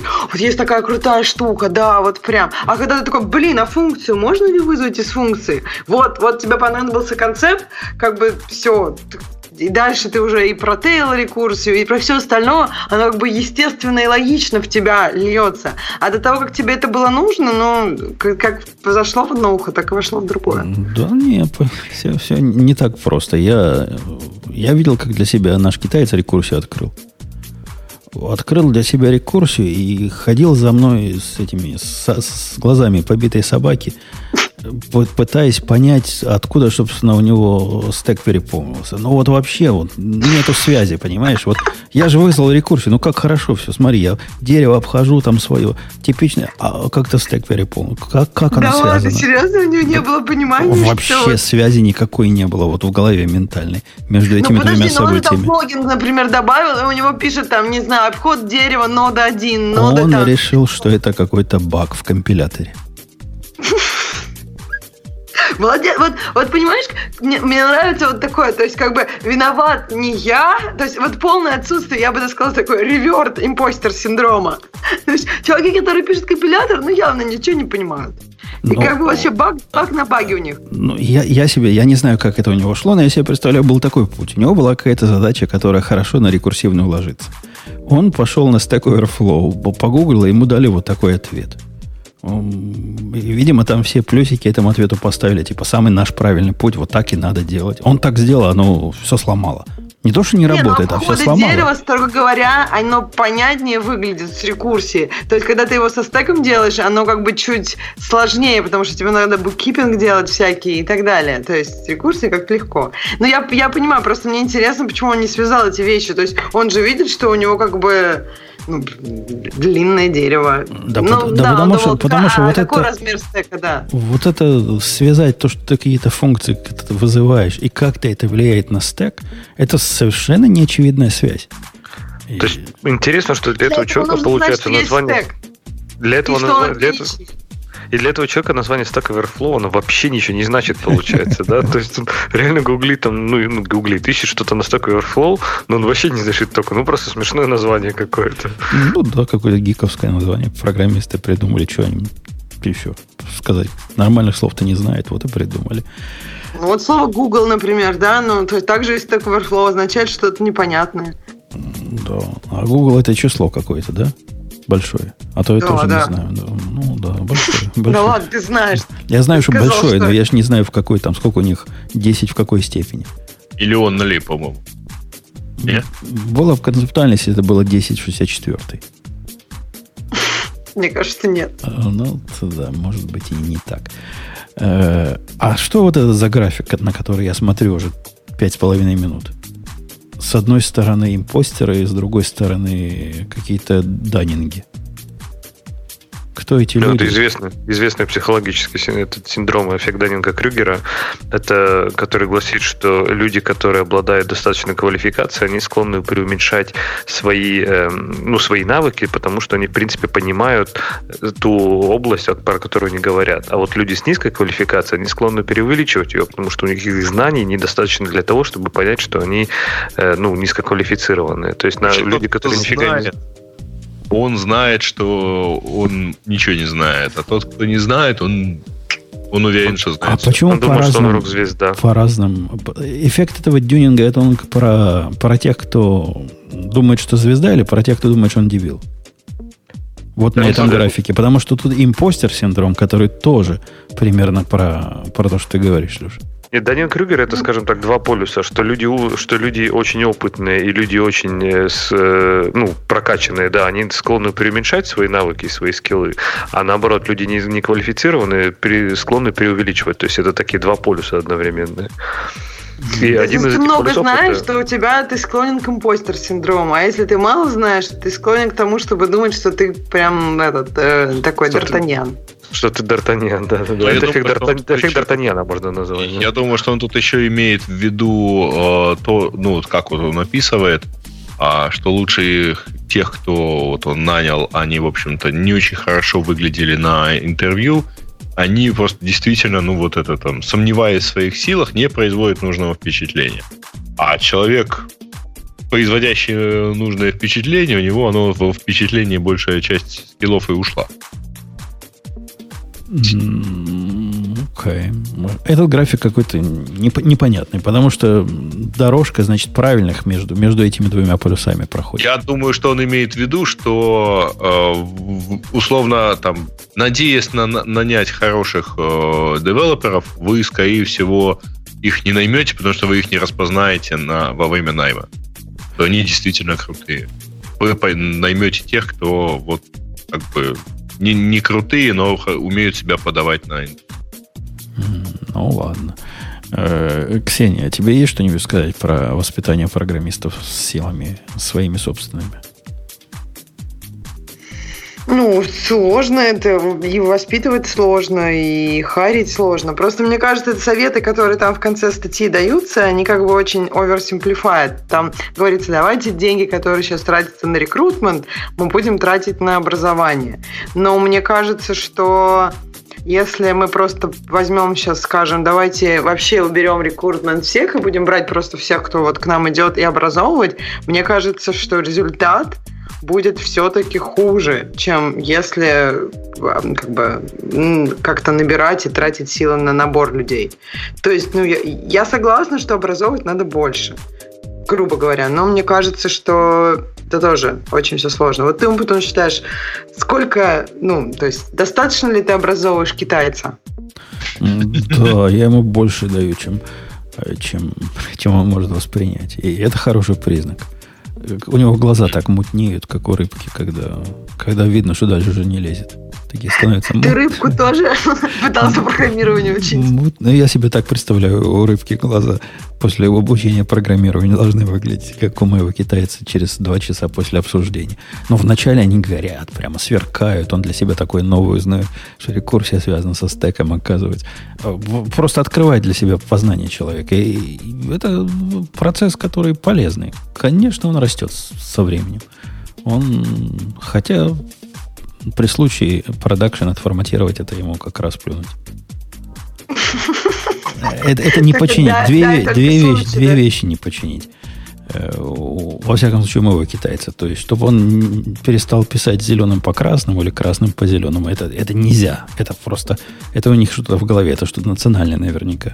Вот такое, Подожди, как... ну так дальтоники же не видят. Что, у китайцев вот. нет дальтоников? Ну, Зеленым есть... по красному, красному по зеленому. Может и бывают такие, у которых Подожди, нет этой проблемы. Но... А теперь давай разберемся. Ты сказал, что ему хоть бы что удалить продакшн базу. Но кто из вас двоих удалял, удалял продакшн базу? Ну, кто, кто без греха? Ну, все, все, все, все, все, все-таки кто? Не, он часто делает... Э, ему просто прав, Леш, не дают таких, чтобы он мог сделать. Но инцидентов, которые могли бы закончиться трагедией... Подожди, чмот, ты помнишь? Он за чмот Я помню, да, чмот, да, ты рассказывал. Да, да, У, него, у него много и часто... Но они все от незнания. И, и даже не от незнания, это смесь незнания и вот это, что меня в молодых раздражает, наплевательство, отсутствие уважения к продакшну. У них нет вот такого, как у нас. Ой, продакшн. Надо же руки помыть сначала два раза. Не, у них там сейчас покодил, а теперь что-нибудь из весь кода прямо в продакшн запендюрю, и, все будет нормально. Всегда так работало. Что, что сейчас случится? Что могло пойти не так? Э, окей, ну что, к теме наших слушателей. Потихонечку, помаленечку. Да? Да. Да. Кстати, начал, даже нет. начал тему слушателей, и они у нас появились э, в списочке. А, интервью Линуса в Linux Journal. Дали ли? А, это какая-то бобуковская тема. Он любит лонгриды. А кто-нибудь читал, да? Мы, кстати, не, не, не обсудили, что в Stack Overflow Survey эм, персона, которая больше всего влияет на, хай на программирование и все такое, это Элот Маск. Вот ладно, вот прямо так, так и влияет. Нет, это не, не влияет Прям... на программирование, а влияет на тех, кто заполнял анкету. Ну ладно, ну в общем, да, на программистов. Леша, я хочу тебя спросить, как на тебя Илон Маск повлиял? Стал ли ты лучше специалистом от того, что он тебе Теслу не за 30 тысяч доставил, а за 35 тысяч доставил? Ну, вообще, он, вот сейчас шутки шутками, но он в чем-то он влияет. Он скорее, меня радует его какой-то романтизм. То есть, да, он авантюрист, да, он там очень такая неоднозначно одиозная фигура, но когда, понимаешь, когда все вокруг только и, толдычат о том, как сделать новый iPhone дешевле или как воткнуть 17 камер вместо 6 в новый телефон, а этот говорит, а давайте полетим на Марс. И это как-то ты сидишь такой думаешь, пишешь там на баше с очередной скрипт и думаешь, а может я приближаю человечество на один шаг к Марсу? Вряд То есть мне, мне еще в этом удивляет, что как бы, ну, ну, никто не полетел на Марс, никто там не провел еще пенсию. Но вот даже просто идея, давайте полетим на Марс, все сразу такой, Эллоп Маск, и молиться, молиться. Как? как? Почему?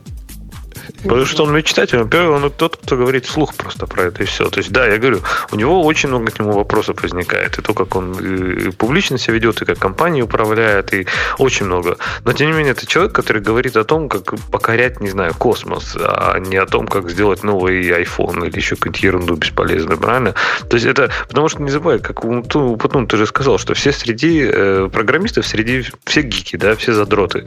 А это люди, воспитанные на sci-fi и прочем. А sci-fi это же космос, это же мечта. А это человек говорит про космос. Поэтому, мне кажется, тут как раз все логично, что для многих он как-то на них повлиял. То есть я не думаю, как может быть на программиста, но, наверное, может и на программиста как-то. Может, мотивировал пойти, например, вот в область там, высоких технологий, например. Да, его влияние, примерно сравнимо, наверное, с влиянием Звездных войн или Battlestar Galactica на, на, на становление ну, программиста. Такое же непрямое. Ну, ну да, ну скорее всего, ну, ну да. То есть это человек, который, ну, такой современный, странный мечтатель. Э, окей. В общем, про Linux в, Live Journal, в, Live, в Linux Journal, про Linux в Linux Journal мы ничего не знаем. Не читали, оставим Бобуку все это. Он тут букв много. Не, ну много букв. Не, не осилили. Не осилили. Ну, понятно, что красавец. Что там следующее? Относительно новый способ дедосить сайт. Это к вам, фронтенщикам. Есть такой атрибутик, да, у, у HF, который пинг позволяет делать? Вот реально такое работает? А, да. А ты типа ты за фронтенщиков? Есть. Это э, не, я просто как раз заинтересовался, пошел читать спецификации. Э, вот. Речь идет а. о том, что у A тага есть атрибут ping. И ага. он поддерживается что, всеми браузерами. А зачем? Нет, не, он не поддерживает, он поддерживается Chrome, Firefox и Opera. Вот. А он появился в HTML5. И э, да, он посылает короткий пост-реквест на соответствующий этот. Атрибут, как написано в, во всем этом, is useful for monitoring and tracking. Я так понимаю, что ему наплевать на курсы и на прочее, да, вот на эти все, на, на любые политики безопасности браузера, раз там написано, А-а-а. что вектор атаки это через iFrame разместить на каком-то сайте, и вдруг внезапно он начнет там ломиться. Не, а он просто работает в тот момент, когда ты кликаешь по ссылке. И все. Ты кликаешь по ссылке, и у тебя браузер, уходя на э, то, что указано в href, посылает пост-запрос туда вот и пинг. Так нет, вот я и говорю, вот это и нарушение курс, правильно? Я могу сказать, что, ну, то, то есть, условно, вот даже в примере написано, да, там пинг на www.report.com уходит, да, и если я владелец report.com, я могу через course policy сказать, я ни от кого, кроме report.com, не принимаю запросы, постзапросы, правильно, и все. Не, ну ты и сейчас можешь сказать, но как тебе раньше никто не спасал от какого-нибудь курла, который тебе эти запросы сделает, так и с этим тебе. Это просто такой user-friendly способ э, заставлять пользователей у себя на, это, на браузере делать курлы. Это выглядит э, на самом деле, знаете, как что? Это выглядит как замена э, JavaScript он-клику. Вот когда вам надо трекать э, клик по э, ссылке, например, но вот вы хотите это сделать не JavaScript. Э, больше я, честно говоря, ну, ни, ни для чего не могу придумать легального, а по механизму действия, помните, э, в блоговых движках довольно долго была, я не знаю, сейчас она осталась или нет, фича трекбека. Это когда тебя упоминают, э, когда на твою запись ссылаются на другом блоке, блоге, движок того блога сообщает твоему посылкой вот такого поста-реквеста а, по отдельному адресу. Напридумал, К сожалению, напридумал. ничего кроме спама мне лично вот ну вот в 99% случаев это спам. Напридумывали глупостей всяких, а теперь пытаются с ним. А, а, а я тут столкнулся, знаете, со, со странным э, нюансом. Нюанс. Ксюш, ты любишь же нюансы? Вот тоже мне микрофон скажи, что любишь. Поддержи меня. Да, морально. конечно. Люблю. Люблю. Люблю. Э, мы добавляем сейчас э, drag and drop для того, чтобы можно было в комменты картинки прямо драгать и дропать. Ну, в конце концов, 21 век, правильно? Даже на GitHub можно драг дропнуть картинку, она нам прямо в Markdown превратится. Хорошая, казалось бы, идея. А оказывается, что такие там опасности подстерегают – что прямо ой. Например, SVG, вот эти картинки, это плохая идея. Мне там даже целую статью прислали. Разрешать пользователям свои SVG картинки туда постить, это прямо вредно, вредно, опасно, опасно. Кто бы подумал. А потом, после того, как я разрешил три вида картинок, которые тоже не просто понять, э, стопроцентно гарантированно, что это именно об этом речь идет, не, не пытаясь обработать целиком файл. А мы что, стримовые, мы не хотим ждать, пока вся картинка придет. Хотим на лету сказать, PNG это там JPEG или, или кто еще, GIF, да? А мне сказали, ты главную забыл. Знаешь, Ксюша, какая главная картинка, которую, формат, который я забыл? BMP? Нет. Нет, там были не ретрограды, которые помню, что такое BMP. А, какой-то новый JPEG? И, и, и даже не TIFF. А какой-то, как на W. Live фото картинки. На, на W называется он как-то. WebP. Да, да, вот, вот этот, вот этот, да. Вот этот, оказывается, ну, я это забыл. Google придумал, это, да, действительно новая штука, которая плохо поддерживается даже операционными системами, но при этом поддерживаются браузеры. Ну вот, если вы такую картинку найдете, сможете скоро в комменты ее положить. А, так... а, она точно... У меня большой запас таких картинок, потому что у меня на паре проектов все иллюстрации на всякий случай пережимаются еще и в WebP. Там есть небольшая экономия по сравнению с обычным JPEG а, или с PNG. Ну и, соответственно, дальше там проверяется. Если поддержка этого есть, то тогда подставляется именно WebP. Ну, типа, кому-то лучше. Ну, вообще оказалась проблема определить, собственно, что это за контент. Она такая непростая. В общем виде, я не знаю даже, как ее решить дешево. Леша, у тебя есть идея, как определить, что на тебя залили? И вообще, то, что на тебя залили, это картинка или где? Ну, так, что прям универсальный в общем, наверное, нет. Ну, какие-то хедеры, конечно, можно, но ну, это я, не у всех же есть, правильно? Не, не, хе, можно хедеры, собственно, бинарного формата. Это то, чем, собственно, ну, я, ну, я ну, это я имею в виду, да. Но, да конечно, ну, конечно, хедеры, не, не HTTP хедеры. Да, но все остальное можно попытаться сделать уже после того. То есть пришел тебе файлик, а ты, например, ему, не знаю, что-нибудь делаешь, там ресайз какой-то попытаешься сделать. Ну, что-нибудь, что только с этим типом файлика будет работать. Это так дорого и так не нужно. Пока с хедерами обойдемся. А там видно будет. Google анонсировал Cloud Run, платформу для запуска докер-контейнеров, которую совершенно справедливо сказали, что это как Fargate.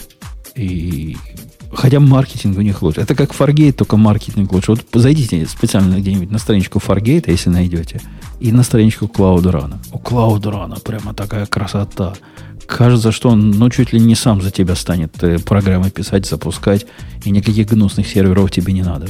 Тут красиво, просто все красиво сделано. Э, икона графика или просто гифки с пенджишками. Списочек такой, как а у, а у Амазона это нудно и скучно, и для, для задротов. А тут для нормальных людей для домохозяек, которые всегда мечтали запустить свои контейнеры, да. наконец-то уже где-нибудь масштабируемо. Практи- практически так. Прям цена такая хорошая. Я даже нолики посчитать не могу, сколько стоит оно в секунду так дешево. Так дешево. Да там вообще даром, там, по-моему, 10 тысяч в месяц. У них вот на на страничку Prices, там типа 10 тысяч в месяц просто. Вот, дайте нам 10 тысяч и запускайте. Вот. Ну, я так понимаю, что это больше, наверное, пока такой, не то что экспериментальный, но еще в ранних своих э, шагах развития проект. И это, я так понимаю, реализация просто, по сути, их самое главное, это вот это Knative проекта, который, собственно, Scale to Zero Containers. И вокруг этого все обвязано, я так понимаю, там аутентификация, там всякие свои контейнер регистрии, вот это вот это вот все ну и понятно, что сам Kubernetes туда, ну хотя Knative поверх него и бежит. То есть я так понимаю, что это просто такой коммерческий бандл Knative. А оно там у них сказано, что контейнеры эти могут целиком управляться либо Run, либо Kubernetes. То есть у них э, своя параллельная система управления, видимо, оркестрации бывает. Это, видимо, часть Knative, да? Или нет? Knative это по сути только это такая система, которая именно позволяет тебе запускать контейнеры on demand и скелить их в ноль, если у тебя нет запросов. То есть, по сути, Knative это тоже это не один, это такая система, ну, э, семья проектов. Например, то есть там есть event э, стриминг, да, если прилетает какой-то ивент, и он знает, что там этот ивент надо троутить на этот контейнер, если там нет инстансов этого контейнера, он их поднимет, обрабатывает там запросы, и потом потихонечку их там тоже убьет. То есть, по сути, Knative это такая вот э, автоматизация поверх Kubernetes со Scale to Zero контейнерами. А ну, она поверх Kubernetes. То есть, почему они говорят либо то, либо то, это как-то странно. Может, есть, это он... более высокоуровневый как бы скеджер поверх этого, где ты на Может. кишочке Kubernetes уже не смотришь. Вообще, мы живем в интересное время, когда две революционных, что там скрывать, э, тенденции борются между собой не на жизнь, а на смерть. Я не вижу такого места, где они могут пересечься в эвклидовом пространстве. Вот эта движуха э, не твоих контейнеров, не управляемых тобой напрямую контейнеров, как computation единиц, и движуха фасов. По-моему, они нигде не пересекаются. Такие параллельные пути эволюции. Посмотрим. Подожди, почему не пересекаются? Никак, Фасы... никак не пересекаются. Фас это вообще э, шаг в другую сторону эволюции. Это как крокодилы, а, ну, смысле, а, вообще эти как млекопитающие. Что, что FaaS может бежать поверх какого-то там вот этого serverless, serverless решения, но не обязательно. То есть ты не думаешь вообще, да, где оно у тебя работает, в общем-то. Ну, FaaS это движуха, мы абстрагируемся до уровня, запускаем функцию в любом месте. А эта штука говорит, мы абстрагируемся до уровня, запускаем контейнер в любом месте. И это прямо совсем разные подходы. Ну, просто считай, что контейнер это функция, правильно? У него есть входы и выходы.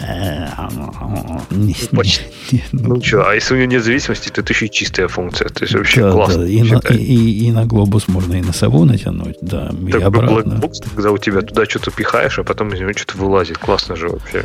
Будет любопытно посмотреть, если кто, кто из этой движухи победит. Мне будет любопытно. Я ставлю на вот подобное решение, как у Google поскольку они не так пугают индустрию, как FAS. А FAS-то прямо конкретно сейчас пугает э, суровыми вендор-локами, абсолютно непереносимостью, абсолютной потерей контроля. А здесь ты много контроля теряешь. С переносимостью все сильно лучше. И как-то оно не кажется уж таким стрёмным. Так, а под фасом ты имеешь в виду именно какой-нибудь типа лямбда, да? Вот ну, такие. Да, такие, такие только, то, такие только и вводятся сейчас. Кто-то другой за тебя фас делает, да. Либо, Не, либо просто есть сейчас, есть сейчас, например, такая мощная движуха, это делать именно фасы поверх вот этих scale to zero. То есть ты пишешь функции, а они потом запускаются поверх любого вот этого scale to zero решения. Ну, например, в частности, вот Knative, да. Если вы э, Project Reef, например, который как раз Pivotal делает, это вот как раз это самое. То есть ты пишешь функцию, по сути, на любом языке именно как лямбду, да, как функцию, и деплоишь ее через Knative со Scale to Zero контейнерами. То есть реализована она через контейнеры в конце. Но для тебя это детали реализации. Ты пишешь просто функцию, которая где-то, где-то как-то кем-то потом выпустится. А, ну, возможно, если это движение действительно получит э, повсеместное признание, э, то с вендерлоками станет, э, фасами, в фасах с вендерлоками станет попроще. Это да. Э, ну что, что там дальше, что там дальше, что там дальше, что там черную дыру.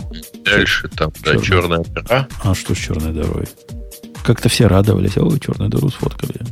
Ну, нет, просто вот два года вычисляли и все такое прочее.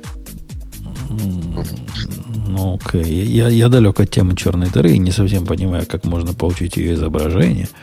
Оно как-то, Несколькими как радиотелескопами и все такое прочее. Ну, да, Тебе ходят э, мемчики на тему того, что это на самом деле. Я чего уж только не видел. Ну ладно. Просто изображение и черная дыра вот в одном предложении они как-то у меня плохо в голове стыкуются. Ну, там на самом деле изображение этого аккреционного диска э, черной дыры, и как бы вот видно, как свет втягивается в, в эту дыру. Ну, окей. Ну, окей. Вот, вот это такое самое понятное, так сказать, самое простое объяснение, что то на самом деле как бы запечатлено. Дальше нам кто-то говорит, кто-то, Александр говорит, что некто Бобук рассказал чего-то Совету Федерации по искусственному интеллекту. Он до сих пор отойти не может от этого, поэтому не пришел сегодня. Ну, видимо, да. А, так он нас поменял, променял на Совет Федерации. Вовк такой в костюмчике, такой все прям серьезно. А ты его видела в костюмчике или тут ну, Если приведен? ты пройдешь на эту ссылку, на эту ссылку, да, то ты тоже увидишь. Ты кликаешь на, только... на ссылки наших э, из нижнего интернета? Вот реально. Ты думаешь, просто... Более того, это второго уровня мой телефон после этого? Не знаю, тут какой-то сайт, который с мужиком, который копает, это сразу же вызывает э, опасения. Ну, это старый сайтик из, из как раз э, бешеных 90-х, ой, как они там были, бунтарские в нулевые. Так он до сих пор under construction с тех пор, что ли? Что мужик-то копает? Или он так по жизни тут? Нет, сайт называется Roem.ru, и посвящался он, в общем, всяким там исследователям, ага. ну, журналистским исследованиям в Рунете. А, оригинальный какой-нибудь. Что и... докопаются до чего угодно. Я ну, понимаю, но хотелось бы оригинальную иконку, а не которая подскажет, что здесь э, скоро что-то будет другое. Если ты его не видел до этого, в общем, можешь и не ходить дальше. Э, вот пока вы тут спорите про то, кто там куда копает, я посмотрела первый коммент э, к вот этой статье на Roem.ru про Бобука. И там очень интересно написано, что как бы зачем пытаться решить сложную задачу, если под ногами не решены простые. Трамвай, метро, электричка.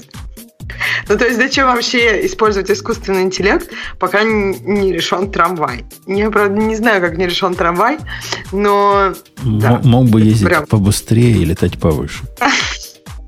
Ну вот как-то просто вот прям такой коммент, прям суровый, мне кажется. Прям ставит жирную точку. Бобок там полчаса распинался, а ему говорят, реши трамвай. Э, да, а он, он за что там топил? За то, что все, все должны пойти в эту сторону или наоборот, скоро Skynet наступит? Не, мне кажется, он там рассказывал, что это вообще. Они же там ничего не понимают, не бум-бум. Помнишь, как эти э, спрашивали у Цукерберга, в каких коробках, в желтых или красных вы данные храните? Так и эти про искусственный интеллект. Ну ладно, ладно. Ну, наверняка как-то надо предохраняться от него. Звучит опасно. И в фильме, в фильме про Терминатора это плохо кончилось. Ну, у нас, да, там кто-то даже про написал, Бобука, да, сейчас надеюсь? Бобук зря рассказал э, про китайские рейтинги гря- граждан, что типа так же, так же бы Совет Федерации про это не узнал, а сейчас узнают и введут. Э, да, им и подсказывать не надо, им и самим такие идеи приходят в голову. Э, так, так, так, бубук, бубук. VS Coding, Open Source Visual Studio Code э, без трекеров. Да, и я смотрел на этот проект, и люди, которые запускали, говорят, ну, да, работает так же на вид. Но, наверное, за вами не стучит. Хотя отключить стучание, по-моему, не так, чтобы сложно. Он пару раз ломанулся куда-то. Я ему сказал, сюда не ходи, ты сюда не ходи, ты туда и ходи, и больше не ломится. Ну, а так он тебя даже ломиться не будет, не будет тратить твой проц, чтобы ломиться. Ну, может быть. Я, у меня теперь проца много, двери не хочу. Вот с вами разговариваю. Раньше, в это время, когда у меня работал Skype, шла, шла вещание, запись в два места, процессор ощутимо на графике был виден. То есть такой суммарный график показывал процентов 30-40 загружено. А сейчас вообще я да, ничего не вижу. Ну, то есть, ну, тут вообще ничего нет. То есть, ну, вообще. То есть, ну... Может, ничего и нету, может, тебе просто кажется... То есть, ни, ничего нету, да. Вещай. И, а? и по памяти, о памяти заново. Он уже загробастал. Практически свои ручонки до всех 64 гигабайт дотянуло. И а радостно облизывается. Точно, он точно пишет там? То, может, он просто там... Разговариваем ли мы с вами на самом деле, или все это нам кажется? Да. Так, ну что, давайте это быстренько добежим. Тут это Visual Studio Code Without Trackers, это, по-моему, было у нас. Мы сейчас Тема. про это говорили, извините. Вот да. прям, прямо сейчас.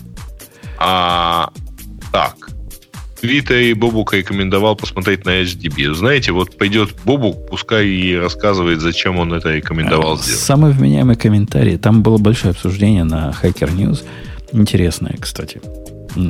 Там самый популярный комментарий был абсолютно обоснованным. Типа, приходи, чувак, через 5 лет, посмотрим, достала ли твоя альфа-1 хотя бы бета-1. Потому что в базах данных так быстро дела не делаются. И люди не прыгают с баз данных на базы данных из-за того, что она у тебя новая, крутая и лучше всех, а делает всех э, как стоячих. Нет, так не бывает. Поживем, увидим. Uh, у меня есть uh, предложение взять одну новость, последнюю, и закругляться. А новость предлагаю про великое, эпохальное, я бы сказал. Теперь в Windows можно просто достать флешку.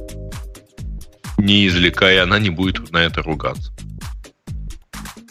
Э, я не знаю, что это означает, но, по-моему, единственный технический способ это сделать, включить всякую буферизацию записи. Ну, так и сделали. По умолчанию буферизацию отключили, И поэтому теперь можно хлоп и достать ее. А оно, не, то, а, оно не того, останавливая устройство. То есть для нормальных людей оно того стоит? Наверное, стоит, потому что какая тебе, собственно, разница? Да, буферизированного пишет нет. Все равно машина наша многозадачная, но в бэкграунде пусть подольше попишут. Ну, по-честному. Не знаю, не знаю, не знаю. Но это ж... Ого! Как ты бог шла. Ничего эпохального я в этом не ощущаю. Ну, хорошо. Хорошо. И в очередной раз опять винда обошла Mac в этом, на этом битве технологий просто. Да, в Маке до такого. В Маке кнопка специально есть на некоторых клавиатурах. Была. Да, да, да. Была. Eject сделать. Э, ну что, на этой оптимистической ноте будем сегодняшний выпуск, э, да?